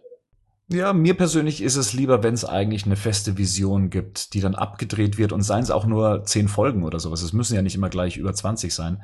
Und man zieht die dann stringent durch, ohne dass eben das passiert, wie es bei Gotham der Fall war, dass dann auf einmal das eine mit dem anderen nicht mehr zusammenpasst. Es wird etwas erzählt, was ich gar nicht äh, sehen möchte, was gar nicht relevant ist, sondern weil man eine Füllfolge braucht, um den Autoren die Zeit zu geben, um die nächste Folge zu retten. Ich finde, diese Panik spürt man bei der ersten Staffel schon stark und bei der zweiten gab es sowas bislang noch nicht. Ähm, ich glaube, es hat beides seine Vor- und Nachteile. Also ich habe das zum Beispiel jetzt bei, bei der Serie Hannibal gesehen. Da durften die, also da haben die quasi gemacht, was sie wollten. Und es ist einfach gegen Ende extrem scheiße geworden, meiner Ansicht nach. Mhm. Wer sich fragt, wo wir diese Folgen bislang gesehen haben, wir haben da so unsere unterschiedlichen Wege, glaube ich. Also offiziell gibt's die zweite Staffel wieder bei iTunes, auch mit deutschen Untertiteln, wenn ich mich jetzt nicht gerade irre. Ich selber guck's ähm, über die Fox-App auf dem Apple TV und du schaust es per Hulu, glaube ich. Genau, aber es ist im Prinzip das gleiche, was du machst. Die amerikanischen Sender stellen ja immer zeitnah, so ich glaube nach sechs Stunden, ähm, die Folgen online auf die Seite mit, mit Untertiteln, mit Englischen und allem. Und dann kann man sich die dort angucken. Genau. Ist bei Hulu sind da auch Werbeunterbrechungen? Ich habe mehr gezahlt, also ich habe keine. Also ich zahle für Hulu, zahle ich irgendwie 8,99 im Monat und habe dann deswegen keine Werbung.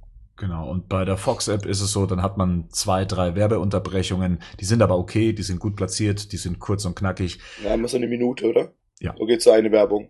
Pause und da hast du dann fünf Stück, glaube ich, pro Folge. Nee, man hat schon so zwei, drei äh, Spots hintereinander, aber das ist ähm, so homogen platziert. Also es, es stört nicht großartig. Also ich, ich komme damit zurecht. Ich habe die erste Staffel noch komplett bei iTunes per Season Pass gekauft und ich komme auch so zurecht. Also ums zu konsumieren, ums zu sehen, reicht das vollkommen. Und für mich der ideale Weg und hat so ein bisschen, das, man hat so ein bisschen das Gefühl, man wäre in den USA und könnte jetzt die Folge zeitgleich sehen. Finde ich eigentlich ganz cool. Keine englischen Untertitel. Bei iTunes? iTunes, ja. Ah, ich guck mal. Also ich bin gerade auf die Seite und da steht nur auf Englisch, CC auf Englisch. Ah, alles klar. Das haben sie dann noch bei der ersten Staffel gemacht. Da wurde ja wirklich zeitnah die erste Staffel noch mit, oder jede Folge mit deutschen Untertiteln äh, nachgeliefert. Dann gibt's diesen Service jetzt nicht mehr, aber immerhin ist es über den deutschen iTunes Store zu erreichen. Ja. Gut. Ähm, wir haben schon drüber gesprochen, Gotham ist eine alternative Realität. Ähm, Justice League, Götter und Monster. Ein Animationsfilm wurde jetzt in Deutschland veröffentlicht und da geht's auch um eine alternative Realität, mit der man sich anfreunden muss, ähm, um den Film zu mögen, sage ich jetzt einfach mal schon so vorausgegriffen. Du hast Justice League Götter und Monster nicht gesehen, oder? Nee, ich kann und ich genau aus dem Grund, was du gerade gesagt hast, habe ich nicht geguckt. Ich habe, ich konnte, also ich mag, ah, ich weiß nicht, ob ich es mag. Ich mag, äh, ehrlich gesagt, hat's mich genervt. Ich habe das gesehen, habe mir gedacht, oh man, hätte ich, ich hätte lieber noch mal einen richtigen ähm, Justice League Film gehabt. Um mal kurz zu erklären, um was es geht, die jetzt mit äh, Justice League Gods and Monsters, wie es im englischen Original heißt, ähm, nicht so vertraut sind. Es ist ein Animationsfilm von Bruce Timm, also der ja auch maßgeblich bei der Batman Animated Series und den nachfolgenden Zeichentrick-Serien und Filmen mit als Produzent und Autor mit dabei war. Und er wollte hiermit praktisch was Neues starten. Ein neues Franchise, was ausgebaut werden soll und begibt sich dafür in eine Art Elseworld-Geschichte. Ich bin großer Fan von Elseworld-Geschichten. Ich mag's, wenn Sachen alternativ angegangen werden, Sachen, die man immer wieder erkennt, äh, wo sich ähm, das, das Gehirn, das Fanhirn gereizt fühlt und äh, bespaßt fühlt und habe mich eigentlich schon ein wenig auf den Film gefreut. Ähm, die Prämisse des Films ist es, dass es die Justice League gibt. Allerdings ist es nicht die Justice League, die wir kennen und die uns vertraut ist. In dem Fall ist zum Beispiel Superman der Sohn von Zod. Äh, zumindest besteht er aus der Genetik von Zod. Batman ist nicht wirklich Batman, er ist mehr Man-Bat und er ist auch nicht Bruce Wayne, sondern ist äh, Kirk Langstrom. Und äh, Wonder Woman ist auch nicht Diana Prince, sondern sie ist halt ein New God, also die Backer von Apocalypse. Ja, sie äh, kämpfen zwar auch für Gerechtigkeit auf der Erde, aber haben eben andere Mittel. Sie morden. wenn es sein muss. Ja, also sie greifen so weit durch, wie es die Justice League, die wir kennen, eigentlich nicht tun würde. Und hier haben wir dann auch schon so das erste Problem, was ich mit dem Film hatte, denn dadurch wird keine der Hauptfiguren so wirklich sympathisch. Die einzige Figur, die ich in diesem Film sympathisch fand, war Wonder Woman. Durch ihre Origin-Geschichte, die erzählt wird von allen drei Figuren, erfahren wir im Laufe des Films, was ihr Hintergrund ist. Und da ist tatsächlich der von Wonder Woman zumindest der, der mich am meisten berührt hat und für sie Sympathie hat aufbauen lassen. Die restlichen Figuren bleiben so unsympathisch, wie sie eigentlich von Anfang an im Film erscheinen. Und da ändert leider auch nichts das Ende des Films. Ähm, zur Story selber. Die Justice League wird reingelegt, es werden ähm, Wissenschaftler ermordet und es sieht immer so aus, als wären es eben Mitglieder der Justice League gewesen und sie machen sich auf die Suche nach dem, nach dieser Macht, die hinter dieser Verschwörung stecken könnte. Das ist mal kurz gefasst die Geschichte, die man jetzt auch nicht großartig äh, weitererzählen sollte, weil sonst äh, verdirbt man sich so ein bisschen den Spaß an dem Film. Der Film ist handwerklich gut gemacht, also er ist auf dem gleichen Animationsniveau wie die letzten Veröffentlichungen. Er ist an sich unterhaltsam erzählt, ähm, er macht auch Spaß, die Action ist typisch gut inszeniert. Das größte Problem, was ich mit dem Film einfach habe, ist die Sympathie den Figuren gegenüber aufzubauen, das fällt mir sehr schwer. Und was ich nicht so ganz verstehe, ist, wie man daraus ein funktionierendes Franchise machen möchte. Ach, das wollen die machen. Ge äh, geplant ist, dass es weitere zehn Online-Folgen geben soll und wahrscheinlich soll es dann auch noch weitere Filme dann dazu geben. Zumindest ist das der Plan. Kann ich mir vorstellen, wie, wie Bruce Tim sich das vorstellt, wie es damit weitergeht. Er möchte halt damit ein eigenes Universum im Animated-Bereich etablieren. Aber, aber warte mal, die Serie gibt's doch schon auf Machina, oder? Dem Film, der Filmveröffentlichung gingen drei Folgen voraus, die online zu sehen sind. Wir haben sie ja auch auf batmannews.de verlinkt. Äh, jeder Hauptcharakter bekommt da eine kleine Story. Äh, bei Batman ist es, dass er gegen Harley Quinn kämpft, auf eine auch wieder sehr brutale Art und Weise. Der zweite Film zeigt Superman gegen Brainiac und in der dritten Folge kommt halt dann eben Wonder Woman zum Einsatz. Das soll ausgeweitet werden dann nächstes Jahr. Zehn weitere solcher Folgen sollen folgen. Und ich denke mal, dass dann der Plan ist, dass man das ausweitet auf weitere Filme, die dann kommen sollen. Die Kritiken waren relativ gut, also rein inhaltlich. Im Fandom ist eher Abwe äh, Ablehnung zu spüren. Die kommen damit nicht so zurecht. Und das kann ich verstehen. Der Film ist tatsächlich nicht der sympathischste. Er hat eigentlich eine recht kluge Storyline. Die Story an sich macht Spaß, es zu verfolgen, aber bei mir hakt's halt ein bisschen an den Hauptcharakteren, dass die nicht als diese zu erkennen sind, die sie eigentlich sein sollen. Das kann sich später ändern, aber naja.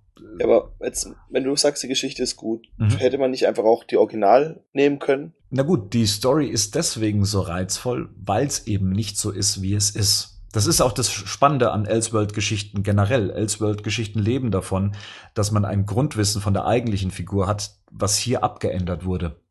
Und deswegen ist die Geschichte so, wie sie ist, auch spannend und gut erzählt. Ich mag zum Beispiel so Elseworld-Geschichten, aber anders. Ich mag die zum Beispiel, wenn die dann so ähm, mit verschiedenen Erden funktionieren. Mhm. Weißt du, dass sie dann auf eine andere Erde gehen, dann gibt's dann quasi den, den Superman, der diesen Diktator spielt, wie es bei Injustice ist oder sowas. So finde ich interessant, aber da, ich weiß, also vielleicht, ich werde es mir wahrscheinlich irgendwann auch angucken, aber irgendwie, du hast mir es auch nicht gut verkauft, gell? ich kann es auch nicht mit gutem Gewissen verkaufen. Wie gesagt, ich, ich mag den Film so zum Angucken, ist er okay, aber mir fehlt halt wirklich so die Sympathie und ich hoffe mal, dass das zum Beispiel die Suicide-Verfilmung, äh, die Suicide Squad-Verfilmung besser hinbekommt, ja, mir bösartige Charaktere, schlecht gelaunte Charaktere positiv zu verkaufen, damit ich Spaß daran habe zu sehen, was die machen. Und das gelingt halt dem Film in meinen Augen nicht wirklich. Wer den Film gesehen hat, wird vielleicht nachvollziehen können, warum ich zum Beispiel Wonder Woman ganz gut finde und warum ich sie sympathischer finde, als jetzt zum Beispiel einen ähm, quasi Sword Superman und halt einen Man Batman. Aber nennen die sich auch Wonder Woman, Batman und Superman im Film? Sie haben diese Titel. Die haben sie ja natürlich von der Öffentlichkeit bekommen und ah, okay. sich nicht selbst gegeben. Ja, weiß ich. Ja, mal gucken, vielleicht gucke ich es mir an. Schaut euch den Film mal an, wenn er irgendwann mal äh, günstig zu haben ist. Ich habe ihn bei Netflix gesehen, nicht beim deutschen Netflix. Ich ähm, glaube, es war das schwedische Netflix.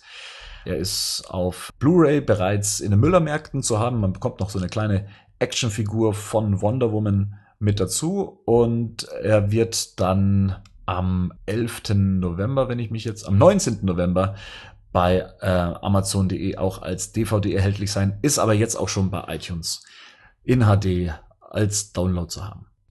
Dann bleiben wir mal im Animated-Bereich. Ähm, es scheint, als bekommen wir eine neue Justice League Animated Series. Die wird aber, so wie ich das gelesen habe, drauf aufbauen, oder? Auf dem, auf der alten Serie. Das hoffen viele. Ich bin mir da nicht so sicher. Glaubst du, die machen was Neues? In Anführungszeichen, ich befürchte es, ja. Ähm, meine Befürchtung kommt daher, dass wir gesehen haben, was die letzten Jahre eigentlich aus all den alternativen Batman Animated Series zum Beispiel wurden. Ja, mit The Batman, mit Batman Brave and the Bold und zuletzt ähm, Beware the Batman, die, die computeranimierte Serie. Oh, die waren halt echt alle nicht gut, gell? Äh, zumindest hatten, haben sie keinen guten Stand. Und ich befürchte halt, dass man auch hier wieder versucht, was komplett eigenes, Neues zu kreieren, ohne sich halt einfach den Qualitäten der Vorgängerserie dann einfach äh, anzupassen. Das kann schon sein, dass es was komplett Neues wird, auch wenn hier spekuliert wird, dass Paul Dini auch wieder mit bei der Serie dabei sein wird, der ja auch schon bei der Batman Animated Series mit an Bord war und dass Kevin Conroy und Mark Hamill auch wieder als Sprecher zurückkommen. Das ist auch witzig mit Mark Hamill eigentlich, gell? Der sich ja schon mal eigentlich verabschiedet hatte aus dem Bereich. Ja, und dann kam er jetzt zurück für Arkham Knight und jetzt hat er auch wieder Bock bei den Filmen mitzumachen. Ich finde es immer, ich finde es immer ein bisschen schade, wenn das so ähm, sagt er aber, er macht es nicht mehr, macht es aber doch wieder. Ich glaube halt, dass seine Äußerung damals, dass er Abschied vom Joker genommen hat, halt einfach nur zur Promotion des Spiels war. Ja, das kann auch sein. Das war ja damals im Rahmen von Arkham City. Wenn es jetzt ein kompletter Ausstieg gewesen wäre, ich jetzt auch schade gefunden. Es hätte, ich, es hätte halt seinen Kommentar wahrscheinlich nicht gebraucht. Der war halt einfach nur werbewirksam eingesetzt, um für das Spiel klar zu machen, das ist das letzte Mal, dass der Joker in Erscheinung tritt, was ja mehr oder weniger eh nicht wirklich der Fall war. Ja, ja. wann, wann, wann wird die released? 2016? Sie ist vorgesehen für, also zumindest nicht vor Herbst 2016. Ich habe eigentlich Bock drauf, aber es ist halt, ja, es sind halt immer so 20 Minuten Folgen, da passiert nichts und die, diese Story-Arcs, die zusammenhängen, die sind halt echt selten, gell? Also bei der Justice League war es eigentlich zumindest in den ersten zwei Staffeln gang und gäbe. Da war jede Folge ein Zweiteiler. Ja, und haben auch aufeinander aufgebaut. Das heißt, inhaltlich wurde nicht ignoriert, was mal vorher passiert ist, sondern man musste da schon dranbleiben. Also da hat man schon Großes versucht, ähm, Storytelling-mäßig mal da neu ranzugehen. Das wurde dann aufgeweicht bei den Unlimited-Folgen. Da waren es dann wieder so Stories of the Week. Und ja, also das, das kann man schon machen. Man kann schon eine große, ganze Geschichte erzählen. Und wenn man sich mal anschaut, die, die Green Lantern Animated Series, die hatte auch einen ganz großen Story Arc. Ähm, auch Beware the Batman hatte einen großen Story Arc, nur leider kam es halt nie dazu, weil die Serie vorher abgesetzt wurde. Und äh, wie, wie würdest du dir denn generell so eine Justice League Serie wünschen? In welchem Stil, in welcher Erzählart? Ich bin halt trotz allem ein Fan von diesem großen Animated Series Block, wo halt dann, dann gab es eine eigene Batman-Serie, dann gab es eine eigene Superman-Serie, die dann alle irgendwie so ein bisschen zusammengespielt. Und das mochte ich eigentlich schon. Ich mochte auch den Zeichenstil. Dieses, diese, diese, diese überproportional geformten Figuren. Sie werden was Kindlicheres probieren. Und hoffentlich nicht wie dieser, dieses unsägliche Teen Titans Go. Das ist halt die Frage, ne? An welche Altersgruppe wird sich das Ganze denn dann anbiedern wollen, braucht man wieder das junge Volk. Die, die, die alte Animated Batman-Serie war ja auch düster und war trotzdem für Kinder gemacht. Ja, die hat den Schritt ähm, gut geschafft. Also auch ähm, das Gleichgewicht ne, für Erwachsene, für Kinder gleichwertig spannend zu inszenieren. Das ist dann bei späteren Inkarnationen dann weniger der Fall gewesen. Ich kann mir halt vorstellen, dass es animiert wird. Weil das ist jetzt gerade so der Trend. Irgendwie Turtles gibt's animiert, Star Wars ist schon immer animiert gewesen, bis auf die erste Staffel. Meinst du, dass sie nach dem Flop von Beware the Batman nochmal auf das Animierte zurückgreifen werden? Also ich habe keine Folge gesehen, ich kann dir nichts dazu sagen, aber mein, meine subjektive Meinung, wo ich darüber hab, ich habe ich hab das erste Bild gesehen, war irgendwie Professor Pick, den ich mhm. jetzt das erste Mal cool dargestellt in Arkham Knight gesehen habe. Und dieser, dieser Dr. Frosch oder wie der heißt, keine Ahnung. Ich habe keine Ahnung, ich weiß nur, dass es einen Frosch und ein Schwein gab und war dann schon raus, weil ich halt mir schon was anderes halt drunter vorgestellt habe ich meine, Star Wars ist ja auch animiert und ist extrem erfolgreich und extrem beliebt auch bei den Fans, trotz Animation, trotz ähm, komischer ähm, Gesichtszüge und Form. Hm. Ich bin da eher Nostalgiker. Ich würde mir tatsächlich wieder eine Serie wünschen, die die gleiche Qualität hat wie die Batman Animated Series, wie die ähm, Justice League Animated Series. Das, ähm, aber das ist eher inhaltlich, äh, ähm, inhaltlicher Natur, weil die waren schon sehr den Comic Stories verschrieben und bei jeder anderen Serie, die danach kam, hat man versucht, was Eigenständiges zu kreieren und ich glaube, daran sind die Serien dann auch immer gescheitert. Sie mussten sich immer messen lassen mit äh, Batman Tess, mit JLA und so weiter. Und wenn die Serien damals schon so ein Erfolg waren, dann würde ich sie in einem neuen Gewand, in einem neuen technischen Gewand, aber mit der gleichen Tiefe und mit doch sehr an den Comics orientierten Storylines äh, versuchen zu erzählen. Und weiß nicht, ob es ihnen nochmal gelingt. Ich befürchte, sie werden sich wieder an, an sehr junge Zuschauer versuchen zu wenden, auch weil gerade die Justice League dann wahrscheinlich auch äh, im Kino dann auch zu sehen sein wird mit der Verfilmung, dass man versucht zu sehr, ja, es allen recht zu machen, hauptsächlich dem jüngeren Publikum und äh, uns eingesessene älter werdende Fans dann äh, vergisst und ignoriert. Schwierig halt, gell? Aber wie gesagt, das Problem ist halt auch, brauchen wir es unbedingt. Also gerade auf Netflix bietet halt, glaube ich, die komplette Justice League-Serie an. Weißt du, dann, dann gucke ich mir eine Folge der neuen Serie an, merke, dass die mir nicht gefällt, dann habe ich immer noch das alte, das kann mir keiner mehr wegnehmen. Gutes Blöd ist halt die Veröffentlichung in Deutschland, die halt nicht gegeben ist. Das ist halt das, da, da, da sollten sie lieber mal Geld reinstecken in Deutschland. Be bevor jetzt irgendjemand äh, Netflix aufmacht und, und äh, nach der Justice League sucht, die gibt es nicht im deutschen Netflix. Wenn die Geschichten gut erzählt sind, ich, von mir aus können sie auch nochmal die gleichen Geschichten nochmal erzählen. Aber es soll halt Spaß machen. Es soll gut sein. Die Geschichten sollen, wie du schon sagst, in den Comics angelegt sein. Ich will große Story-Arcs sehen. Wenn es halt eine Kinderserie ist, dann ist es halt nichts nicht für mich. Dann wird es aber trotzdem vielleicht seine Abnehmerschaft finden. Die Frage ist dann halt, ob man dann nicht lieber nur eine Batman-Serie machen sollte. Gut, kommen wir jetzt zu einer Kategorie, die wir im letzten Podcast eingeführt haben und die euch ganz gut gefallen hat. Hier kommen die Bad Packs. What? Bad Packs. Was hast du dir besorgt? Ich habe hab ich letztes Mal schon erzählt, dass ich mir die Eagle Moss Reihe gekauft habe? Oder dass ich die jetzt auch abo abonniert habe? Ich glaube, du hast du erzählt, dass das ja auf dem Weg zu dir ist. Ja, inzwischen müsste ja bei dir angekommen sein. Ja, ja, die sind da. Ich habe ehrlich gesagt noch nicht so viel gelesen, aber machen sich schön in meinem Regal, was auch was ist. Auf jeden Fall. und ansonsten auch halt ähm, die, den Season Pass zu Batman nutze ich halt noch ab und zu. Das ist wahrscheinlich das zu, zu Arkham Knight. Also ich habe mir halt die neuen Batmobile, Batmobile runtergeladen. Das habe ich auch gemacht und zwar hauptsächlich den DLC für das 1989er Batmobil, also das Keaton Batmobil inklusive den Michael Keaton Batsuit aus dem 1989er Tim Burton Film. Ist auch hier mit mein Bad Pick. Ähm, und ich muss sagen, ich war begeistert. Es ist, äh, es macht mir, ehrlich gesagt, mehr Spaß als das ganze Spiel. Ähm, mit dem Batmobil durch diese Szenarien zu rasen. Also ich bin da schon sehr energisch dort gesessen, um diese Runden zu fahren und äh, diese Time Limits zu knacken. Hat mir Spaß gemacht und auch mit dem Batman-Kostüm durch die Gegend zu laufen. Finde ich super. Ähm, also war für mich so der wertvollste Zusatz äh, der letzten Zeit. Ich glaube, dein Essen ist gekommen, kann es sein? Warte mal kurz, ich guck schnell. Sorry. So, wieder da. Und was ist Essen? Ja. Sehr gut. Du bist ja nicht so der Freund von diesen DLCs. Äh, betrifft das auch jetzt hier die ganzen Fahrzeug-DLCs? Weil der Tumblr kam ja jetzt auch raus. Demnächst soll das Batman wie Superman Batmobil rauskommen. Naja, ich, ich also, ich war bald, ähm, ich lade mir die halt runter, fahr einmal einen Block, weil wenn du das Spiel durchgespielt hast, ähm, kannst du auch in Gotham City damit rumfahren. Und ja, und dann nach paar Minuten habe ich dann keine Lust mehr und mach's wieder aus. Also ich, der Season Pass ist meiner Ansicht nach, das war der erste und letzte, den ich mir gekauft habe. Also du bist eher komplett enttäuscht von dem, was dir da Ja, es ist halt, also ich meine, okay, ich meine, was erwartet man für, für, für was, 20 Euro, 30 Euro? Natürlich ist es cool, ähm, gerade ich fand zum Beispiel witzig, den Tumblr mal so sich richtig anzugucken, aber es ist nicht richtig animiert, das sieht nicht so cool aus, wenn er ein- und aussteigt. Das, ja. Hast du dir die einzelnen Level angeguckt zum Tumblr und zu... Ja, ja, ich habe die gespielt, ich habe Mhm. die gespielt. Die sind cool gemacht, natürlich, natürlich macht es Spaß. Ich meine, es ist ja immer so ein bisschen eine Mischung, glaube ich, bei ähm, dem 89er Level. Da ist ja, glaube ich, eine Mischung aus beiden Filmen, oder? Ja, genau.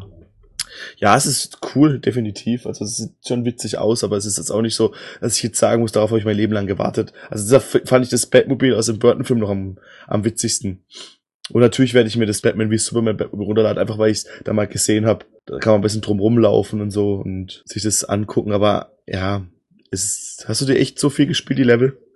Ich bin auf jeden Fall sehr gebannt und ein paar Tage an den Leveln dran gesessen, um einfach mit dem Batmobil durch die verschiedenen Szenarien zu düsen, ja. Also mich hat's schon sehr begeistert und ich habe dann auch anhand des neuen Kostüms dann mal wieder meinen Einstieg ins Hauptspiel versucht, um einfach mal zu gucken, wie das Kostüm funktioniert. Und ich hänge immer noch im gleichen Level fest, muss ich leider gestehen. Was hast du für das Batmobil gezahlt? Weißt du das? Ich glaube, man zahlt dafür so ein Pack 1,99. Also nur für, für das Batmobil hast du 1,99 gezahlt? Genau, für das Batmobil und fürs Kostüm zahlt man 1,99. Ah, okay. Ja, wie gesagt, das ist, die, die, die Rennstrecke ist ja noch ganz witzig gemacht. Auch bei, bei, mit dem Tumblr, ähm, ist es so ein bisschen meiner Ansicht nach an das, an diese Verfolgungsjagd aus Batman Begins angelehnt. Wo, wo, wo der Tumblr dann so über Dächer springt. Mhm. Es explodiert viel, es geht viel kaputt. Es ist schon ganz nett gemacht, definitiv, aber es ist jetzt auch meiner Ansicht nach kein Muss. Okay. Ansonsten, was ich mir jetzt noch gekauft habe, aber noch nicht hier habe, ich habe mir das Batmobile der Animated Series, die im Rahmen der DC Collectibles erscheint, bestellt. 60 Zentimeter lang, beleuchtet. Die ersten Modelle sind ja schon in den USA im Handel erschienen. Ähm, und ich warte praktisch immer noch auf meine Bestellung von actionfiguren24.de. Da war es kurzzeitig mal wieder zu haben für, ich glaube, es waren 119 Euro, 114 Euro. Freue mich aber drauf. Da muss ich mich auf jeden Fall Fotos sehen du es auspackst. Lass dich filmen. nee, was ich äh, bislang so aus den ähm, Auspackvideos mitgenommen habe, also die Verpackung sieht eigentlich ganz stylisch aus. Man hat sich sehr zurückhaltend an die, an die Gestaltung gemacht. Und äh, nee, also äh, freue ich mich, wenn das Ding da mal hier steht und äh, ist dann aber auch die erste Figur, die ich dann mehr oder weniger auspacken werde, auch wenn es keine Figur, sondern ein Fahrzeug ist. Die anderen Figuren sind weiterhin alle noch ähm, eingepackt. Ja gut, da muss Batman auch auspacken, der muss ja da rein sich setzen. Stimmt, so leer rumstehen darf das Ding ja eigentlich nicht. Aber das wird sich dann so das zwischen den ganzen anderen Batmobilen, die bei mir rumstehen, eigentlich dann, glaube ich, ganz gut machen. Das ist echt witzig. Ich glaube, wenn ich irgendwann mal bei dir sein sollte, kannst einfach gehen. Ich, ich hatte tatsächlich, ich hatte tatsächlich hier äh, zuletzt eine Museums, einen Museumsbesuch und zwar ein äh, Freund von mir hat seinen Sohn vorbeigebracht und sein Sohn hat gerade Batman entdeckt. Also es scheint gerade so das große Ding in seiner Schule zu sein. Und hat sein Vater einfach mal bei mir unerwartet praktisch vor die Haustür gestellt und gesagt, hier, da gehen wir jetzt rein und gucken uns mal so die Batman-Sammlung von so einem Irren an. Dann habe ich ihm so meine gesamte Sammlung so gezeigt und ich war fasziniert, was der, ich glaube zwölf war er, ähm, was der alles schon über Batman wusste. Der wusste, wer der Michael Keaton Batman ist und äh, Joel Schumacher Batman und was so die Storyline von Batman wie Superman sein wird. Äh, erinnert mich so ein bisschen an mich selber. Ich habe ja auch ungefähr in dem Alter dann damit angefangen, so richtiger Fan zu werden. Und äh, ja, in dem Moment denkt man sich, okay, macht Sinn, dass mein Zimmer mit solchen Sachen zugestellt ist wie übergroßen Batmobil-Geschichten und äh, Figuren, die da rumstehen. Yo. Gut, wenn du nicht noch was hast, was du dir äh, vor kurzem besorgt hast, dann würde ich sagen. Ich habe mir jetzt halt echt nicht viel gekauft. Mhm. Dann führen wir mal unsere neue Rubrik ein und die nennt sich Mailbag. Um was geht's bei Mailbag? Wir haben im Comic-Forum darauf hingewiesen oder euch aufgefordert, uns äh, Fragen zuzusenden, die wir gerne mal für euch beantworten können. Also wenn ihr Fragen an uns habt, äh, sei es jetzt äh, als privater Bat, aus, aus privater Bat-Fan-Natur oder ihr habt äh, Fragen zu, wie das und das abläuft oder wie wir zu bestimmten Sachen stehen, Ranking, ja, wer ist der beste Joker-Darsteller, etc., etc., dann haben wir diese Fragen gesammelt und haben uns jetzt schon mal welche rausgesucht. In dem Fall sind es eins, zwei, äh, drei, vier, fünf an der Zahl und äh, würden die jetzt mal nach und nach durchgehen und ja, jetzt in unserer kleinen Runde versuchen, soweit zu beantworten. Und den Anfang, den macht Michamel. Michamel fragt, nennt die Animated Series Episode eure liebste? Wie sieht's da bei dir aus? Was ist deine? Ähm, wir haben ja da kurz drüber gesprochen, wir haben eigentlich die gleiche. Das ist von Justice League, der Epilog. Hm. Ich ähm, habe auch diese Folge gewählt, äh, unabhängig voneinander. Mir haben tatsächlich viele der Justice League Folgen besser gefallen, als es äh, bei der Animated Series der Fall war. Und äh, der Epilog war so für mich die herausstechendste Folge generell hauptsächlich auch, weil sie es schafft, so den Brückenschlag zwischen Batman Animated Series, der Justice League Serie und auch Batman Beyond zu schaffen und versucht auch alle Stränge aufzulösen. Das heißt, man bekommt mit, was noch bei der Batman Animated Series ähm, passiert ist. Man bekommt ein richtiges Ende für Batman Beyond. Und auch wie es ähm, im Teilen der, der Justice League dargestellt wurde, fand ich es großartig, wie Batman mit dem kleinen Mädchen auf der Schaukel sitzt. Eine, eine sehr emotional umgesetzte Szene. Ich finde an der Folge alles perfekt. Von dem her ist es auch die erste Folge, die mir einfällt, wenn es darum geht, was aus dem Animated-Bereich meine Lieblingsfolge wäre. Ja. Dann fragt Sir Boromir im Forum, was wäre, wenn sich die sexuelle Orientierung von Bruce Wayne ändert und er sich schließlich outet? Hätte er für die Fans noch immer den gleichen unantastbaren Status? Provokante, aber interessante Frage. Was denkst du drüber?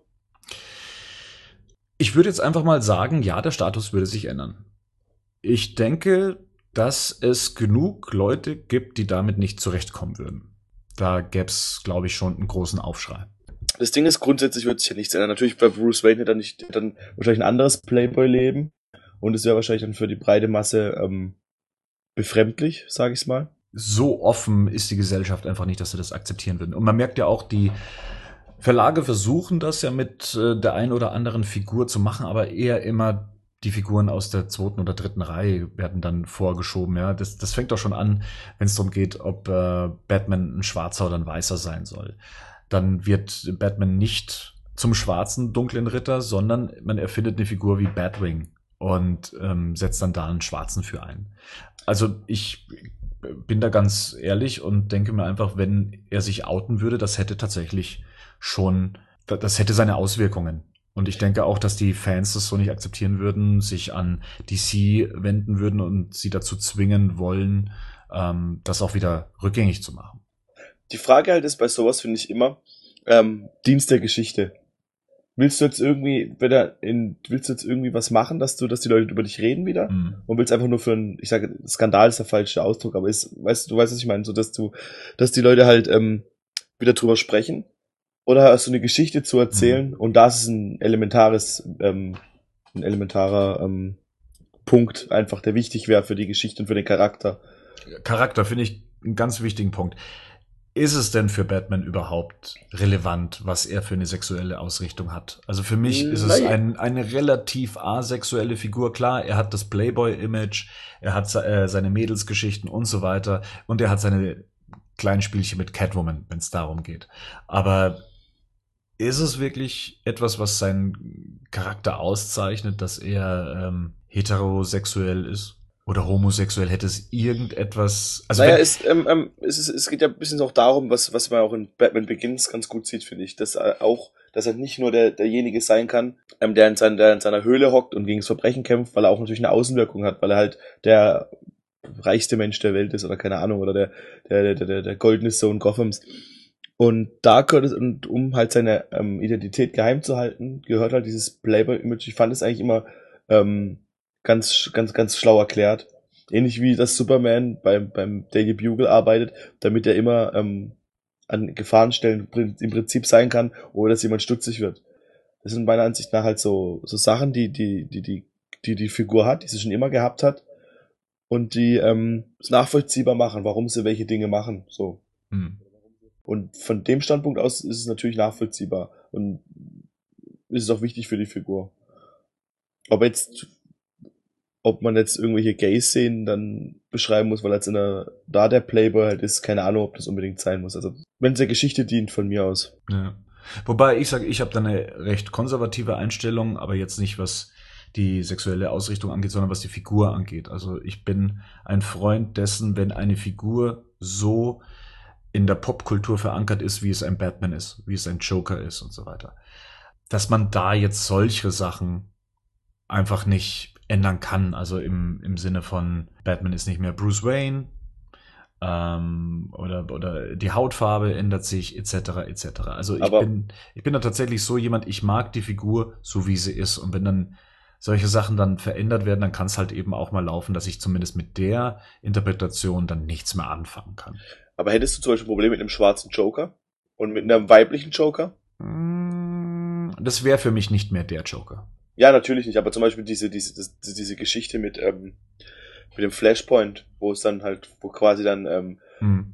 Thomas Wayne Batman ist Mhm. und Ja, Ja, in, ähm, in dieser geschlossenen Welt, wenn es eine El- Elseworld ist und so weiter, ja, dann, dann ist das auch kein Problem. Dann finde ich es auch interessant. Ich finde es halt nur, wenn man in den Grundfesten versucht, die Figur zu ändern und das auch nicht aus nachvollziehbaren Gründen, das kommt vielleicht noch mit dazu. Also wenn man sagt, wir machen es jetzt einfach nur, um politisch korrekt zu werden oder weil wir uns als, als äh, ich nenne es jetzt mal schwulenfreundlich darstellen wollen, also es als Tool benutzt, um sich als Verlag zu stärken, dann habe ich schon ein Problem damit. das ist ja das, was ich eingangs gemeint hatte. Ja. Das ist halt, ähm, das ist da. Wenn es der Geschichte dienlich ist, wie zum Beispiel dieses Elseworld-Ding, da hätte ich damit kein Problem. Wenn man es einfach nur macht, um jetzt halt, dass es jetzt halt auch mal einen schwarzen Batman gegeben hat, dann denke ich mir halt, ja, hm, keine Ahnung, ist es wirklich, muss man wirklich so auf so das Niederste runterbrechen, anstatt eine Mhm. gute Geschichte zu erzählen? Die nächste Frage, wieder von äh, Micha Mell. Was war eure erste Batman-Actionfigur? Also Actionfigur im eigentlichen Sinne, das heißt beweglich, mit Action-Feature und so weiter, das war der Toy Biz Batman, der 1989 rauskam. Den hat mir meine Mutter damals in einem sogenannten Super 2000 gekauft. Der lag äh, auf dem Ramschtisch. Es gab einen Batman, es gab einen Joker und in Deutschland, glaube ich, nicht erschienen Bob the Goon.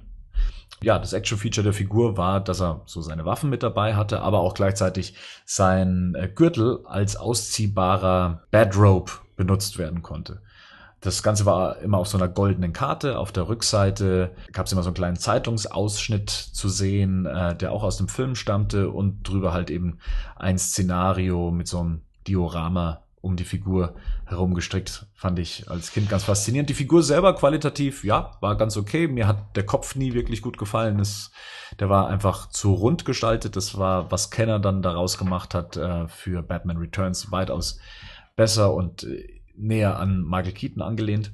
Aber das war meine erste Batman-Action-Figur, ja. Ich überlege gerade, ehrlich gesagt, weiß ich es gar nicht. Es gab doch immer diese, für jede Actionfigur so eine Fallschirmsprung-Variante. Das dann hochschmeißt und dann das so runter. Mhm. Weißt du, was ich meine? Ist dann aus der Animated Series? Ich glaube in Orange war der. Ich glaube, das war meine erste Figur. Aber ich kann es nicht mehr hundertprozentig sagen. Ich bin, mein Gedächtnis ist ein Sie. Also du hast die Figur auch nicht mehr anscheinend. nee, ich habe die alle, habe ich, mein, ich war mit meiner Mutter mal auf dem Flohmarkt irgendwann, habe das Zeug dabei gehabt, wollte es aber gar nicht verkaufen. Aha, Und dann habe ich es für 50 Euro alles verkauft. okay. Nee, ich habe meine noch. Nee, ich habe das alles nicht mehr. Ich habe das irgendwann mal, ich weiß auch nicht, was mich da geritten hat. Das war mit zwölf oder so. Ah, so in der Pubertät einfach mal alles raus, alles raus. Ich brauche Weiber, ich brauche Geld für Weiber. Ja, nee, weißt du, was ich mir da von dem Geld gekauft habe? Hm? Duke Nukem Forever 3D auf dem N64. Na, Glückwunsch. Ja, danke. Langstrom bietet die nächste Frage an und zwar ist Arkham Knight für euch der beste Teil der Reihe? Für mich nicht. Man kann zwar mit dem Batmobil fahren, aber man verbringt zu viel Zeit damit herumzuballern. Das hat mich genervt. Außerdem fehlen die Bosskämpfe aus den Vorgängern. Das hat mir gefehlt. Naja, wir, wir haben es ja noch nicht geschafft, unsere eigene Episode zu Arkham Knight aufzunehmen. Das liegt mitunter daran, dass ich immer noch nicht durch bin mit dem Spiel. Ich hänge immer noch irgendwo bei, glaube ich, 33, 34 Prozent fest. Du wirst eh nicht durchspielen, oder? Doch, ich, also ich bin jemand, ich spiele Spiele durch, nur tatsächlich schafft's dieses Spiel nicht, ja, dass, dass ich den Anreiz habe, es mal irgendwann mal baldigst durchzuspielen. Ich kann mich tatsächlich auch wie äh, Langstrom nicht mit dem Batmobil anfreunden. Das war das Erste, was ich sofort kritisiert hatte. ähm, dementsprechend fällt es mir auch noch sehr schwer zu sagen, ist es besser als äh, der Rest, der rauskam. Ich bin immer noch jemand, der sagt, dass äh, Arkham Asylum das beste Mhm. Spiel war, einfach wegen der Atmosphäre, wegen der geschlossenen Welt. Ähm, das hat mir einfach besser gefallen als die ganzen Open-World-Abenteuer, die es gab, einfach weil die Atmosphäre, die Stimmung war einfach viel dichter. Also von dem her, nein, Arkham Knight ist bislang noch nicht der beste Teil der Reihe für mich, äh, was mitunter daran liegt, dass ich ihn noch nicht durchgespielt habe. Es sieht auch noch nicht danach aus, dass es auch wirklich zu meinem Lieblingsteil wird. Und bislang ist es äh, ist bei mir auf Platz 1 Arkham Asylum. Das Problem ist halt, was halt bei Arkham Asylum noch gut geklappt hat, war diese, diese Prämisse, dass du quasi alles in einer Nacht erledigen musst. Im Prinzip spielt ja alles in einer Nacht. Das hat in Arkham Asylum gut funktioniert, das hat, war in Arkham City schon unglaubwürdig. Mhm. Und ich finde in Arkham Knight jetzt, wenn man mal, ähm, ich kann mich ehrlich gesagt an das dazwischen nicht mehr so, äh, an Origins nicht mehr so gut erinnern, das ist halt echt, das ist halt, ist halt bescheuert, da hätte man sich halt irgendwas anderes noch einfallen lassen müssen. Und ich fand's cool, mit Bat das Batmobile, dass es drin ist, aber es wird viel zu viel benutzt. Diese, diese Drohnenkämpfe, die waren so langweilig irgendwann und blöd und ich hätte auch echt kein Problem damit gehabt, einfach das nur als Vehikel zu haben. Ja, genau. Mhm. Ich, es nicht so zum elementaren Spielelement zu machen. Es war halt echt, ich habe, wie die Bosskämpfe haben gefehlt. Größte Witz war der Bosskampf gegen ähm, Slade Wilson, gegen Deathstroke. Ja, das ist halt, das, das war ein bisschen das Problem halt, meiner Ansicht nach an dem Spiel, dass das Batmobile auch von mir aus nur ein Vehikel hätte sein können.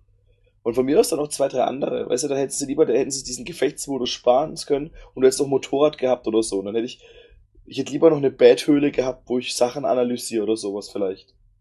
Das ja. war nämlich das, wo ich mich am meisten drauf gefreut hat, ehrlich gesagt, als ich den ersten Trailer gesehen hat, wie diese, wie du so aus äh, Wayne Manor quasi so dieser See sich teilt, in dieser Animation dann Batmobile so rausschießt. Also die Antwort ist bei dir auch klar, ähm, Arkham Knight ist nicht der beste Teil. Was wäre denn dein Von der Geschichte Teil? her fand ich es echt nicht schlecht. Also war schön inszeniert mit, mit dem Joker und alles. Das, hat echt, das fand ich wirklich gut. Die Spielmechaniken haben sich halt ein bisschen fremd angefühlt teilweise. Du hast mal ganz gut beschrieben, als dass es bei irgendwie wie ein Fremdkörper anfühlt. Ich finde, es trifft ganz gut. Mein Lieblings, ja, wahrscheinlich auch Asylum fast. Das war halt so ein stimmiges Spiel. So. Ich habe das, ich habe das überhaupt nicht auf dem Schirm gehabt, habe es mir gekauft. Da war es glaube ich schon eine Woche draußen, weil ich so erst, weil ich halt, du bist halt schon echt so ein bisschen mit so Lizenzspielen ist mal so, so ein gebranntes Kind. So, waren, wenn die Spider-Man-Spiele waren noch so die guten. Und es hat mich einfach umgehauen. So, du hast echt die Gadgets von Batman waren, alles was das, was das richtig gemacht hat, die Gadgets waren gut. Es war so ein ähm, Metroidvania-mäßiges Spiel, weißt du, mhm. was ich meine? Ja. Und die Sachen, alles was das richtig gemacht hat, das haben sie so ein bisschen verloren in den letzten zwei Spielen. City war auch noch wirklich gut. Also City hat ganz viele so Magic Moments gehabt, gerade auch mit dem Joker und hier haben es halt echt, die haben das mit dem Batmobil ein bisschen verkackt, finde ich. Dann kommen wir zur letzten Frage von User 1987. Das ist ehrlich gesagt keine Frage, die offiziell im Forum gestellt wurde, ähm, sondern die im Badcast-Thread öfters von ihm aufkam. Und zwar fragt er, wann kommt endlich der Podcast über Batman und Robin und die Nolan-Trilogie? Und er fragt, ob wir das noch dieses Jahr schaffen. Ja, nein. Oder? ja, wir sagen ja immer, es kommt, wie es kommt, wie wir Zeit haben. Wir haben ja eingangs schon gesagt, es passt halt manchmal nicht. Batman und Robin wollten wir eigentlich schon vor langer, langer Zeit besprechen. Und ehrlich gesagt, ich habe auch großen Bock drauf, den Film zu besprechen. Voll. Ich habe den letztens, habe ich erzählt, mittags angeguckt, da kam der irgendwo. Ja. Das ist einfach unglaublich witzig. Also mein Plan wäre, dass wir Batman und Robin noch bis zu Weihnachten fertig bekommen mhm. und dass wir uns dann im Zuge dessen, dass ja im März schon ähm, Batman wie Superman erscheint, dass wir dann bis dahin noch die Nolan-Trilogie durchbekommen. Das ist, äh, sagen wir mal, schon her recht herausfordernd, das in ambitioniert. Ja, das in der Zeit dann auch hinzubekommen. Wir haben Weihnachten dazwischen ähm, und so weiter. Also schauen wir mal, was wir mal äh, packen. Vielleicht müssen wir uns auch tatsächlich mal öfters die Zeit dafür nehmen, das schon mal auf Halde vorzuproduzieren, um das dann recht schnell hinter uns zu, zu bekommen. Aber ja, Batman und Robin noch dieses Jahr. Die Nolan-Trilogie würde ich schon mal sagen, schaffen wir dieses Jahr nicht mehr. Vielleicht ein Teil. Ein. Teaser. Genau. Die ersten zehn Minuten. Die ersten zehn Minuten nehmen wir gleich im Anschluss auf. Gut, das war äh, unsere neue Kategorie Mailbag. Jetzt wisst ihr in etwa, wie das zu laufen hat. Und falls ihr eine Frage an uns haben sollte, dann schreibt an mail at batmannews.de mit dem Betreff Mailbag formuliert kurz eure Frage und den Namen, mit dem ihr hier genannt werden sollt. Ansonsten könnt ihr die Frage auch bei uns im Batman Forum äh, pornen, posten. Im Batman Forum posten, im äh, Badcast Thread. Ich würde allerdings darum bitten, bitte eure Fragen nicht in den Kommentaren zu posten. Die sind eher fürs Feedback gedacht. Und zu dem Feedback kommen wir jetzt. Jo! Ähm, es scheint ja recht gut angekommen zu sein, dass wir uns ähm, letztes Mal dem Feedback der Hörer angenommen haben. Und so schreibt auch Batmans Onkel zweiten Grades, dass er das Hörerfeedback toll findet, dass wir das beibehalten sollen, würde sich aber gerne mehr Leute für den Podcast wünschen. Ähm, da kann ich gleich mal sagen, ich würde mir mal wünschen, dass wir mal generell wieder unsere Stammbesetzung zusammenbekommen würden. Das ist halt wirklich ein zeitliches Problem. Das lässt sich nicht so einfach lösen und ähm, es gibt auch wenig Freiwillige. Das muss man auch dazu sagen. Also wenn man im Batman Forum nachfragt, wer könnte denn hier noch so als Profi mit reingehen, da kommt relativ wenig Feedback und dann ist es auch wieder eine Frage der Zeit und natürlich auch der Themen. Wer kennt sich hier aus? Wer ist firm genug dafür? Das können wir nicht versprechen, dass es äh, mehr Leute werden. Wir haben mal für uns so die Regel festgesetzt, mehr als vier Leute sollten es nicht gleichzeitig sein.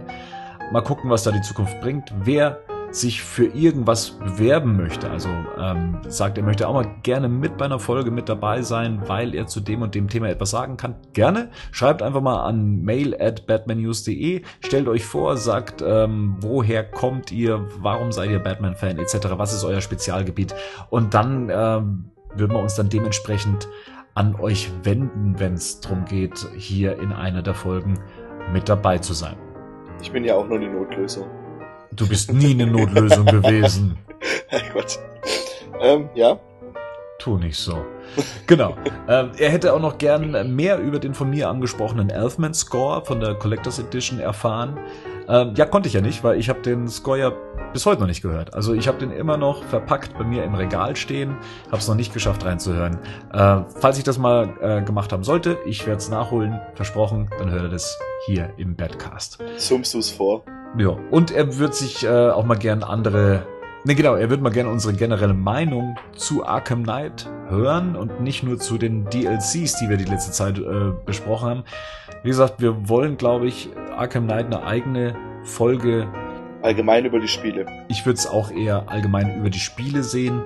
Das Spiel selber ist, glaube ich, etwas ähm, schwer im Allgemeinen zu besprechen, so dass es gleich eine ganze Folge füllt ja, wie gesagt, kommt und wir werden uns aber auch weiterhin zu den DLCs äh, äußern, gerade auch wenn es zum Beispiel darum geht, dass der Batman wie Superman DLC ansteht. Also da kommt schon noch was.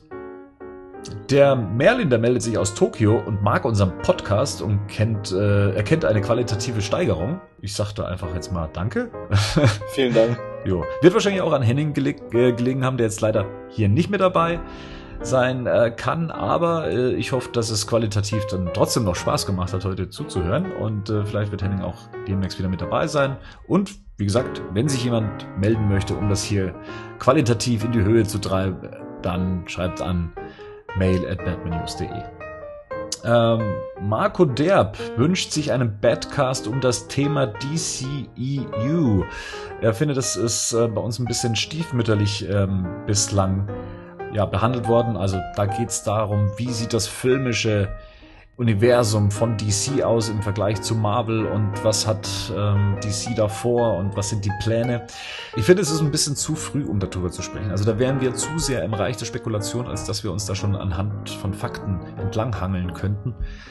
Das Thema möchte ich dann äh, weiterhin noch so ein bisschen zurückstellen. Da können wir noch nicht über zu, äh, allzu viele Sachen sprechen, meiner Meinung nach.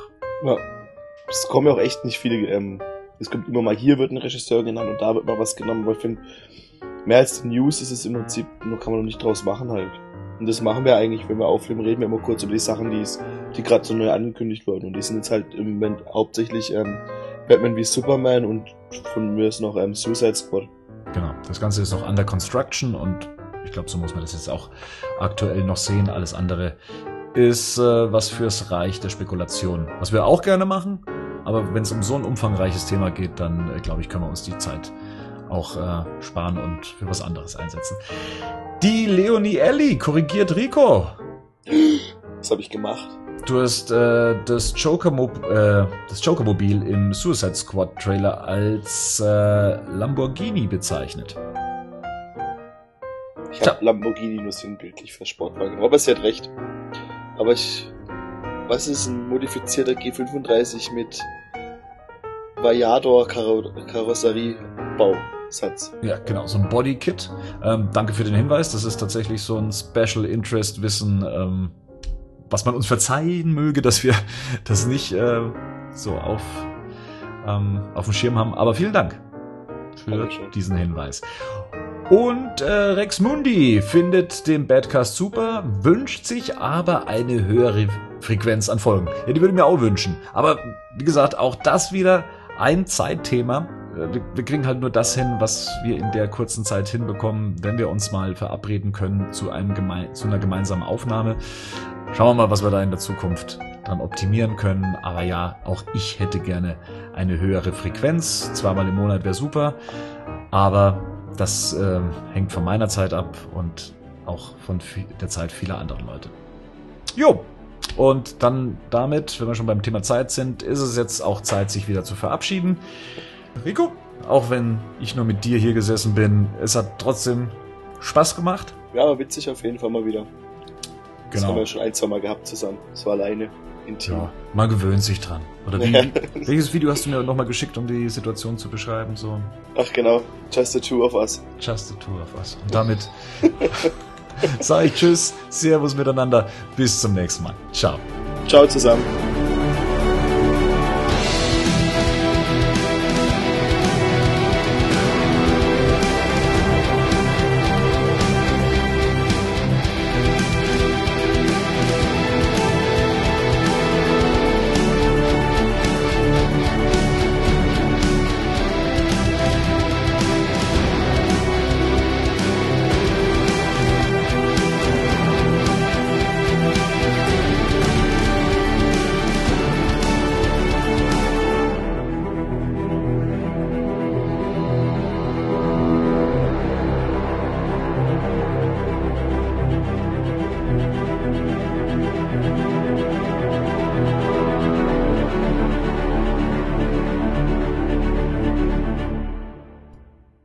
Batman News Badcast ist ein Podcast-Projekt von Fans für Fans. Batmannews.de und der Badcast stehen nicht in Verbindung mit Warner Bros. oder DC Comics.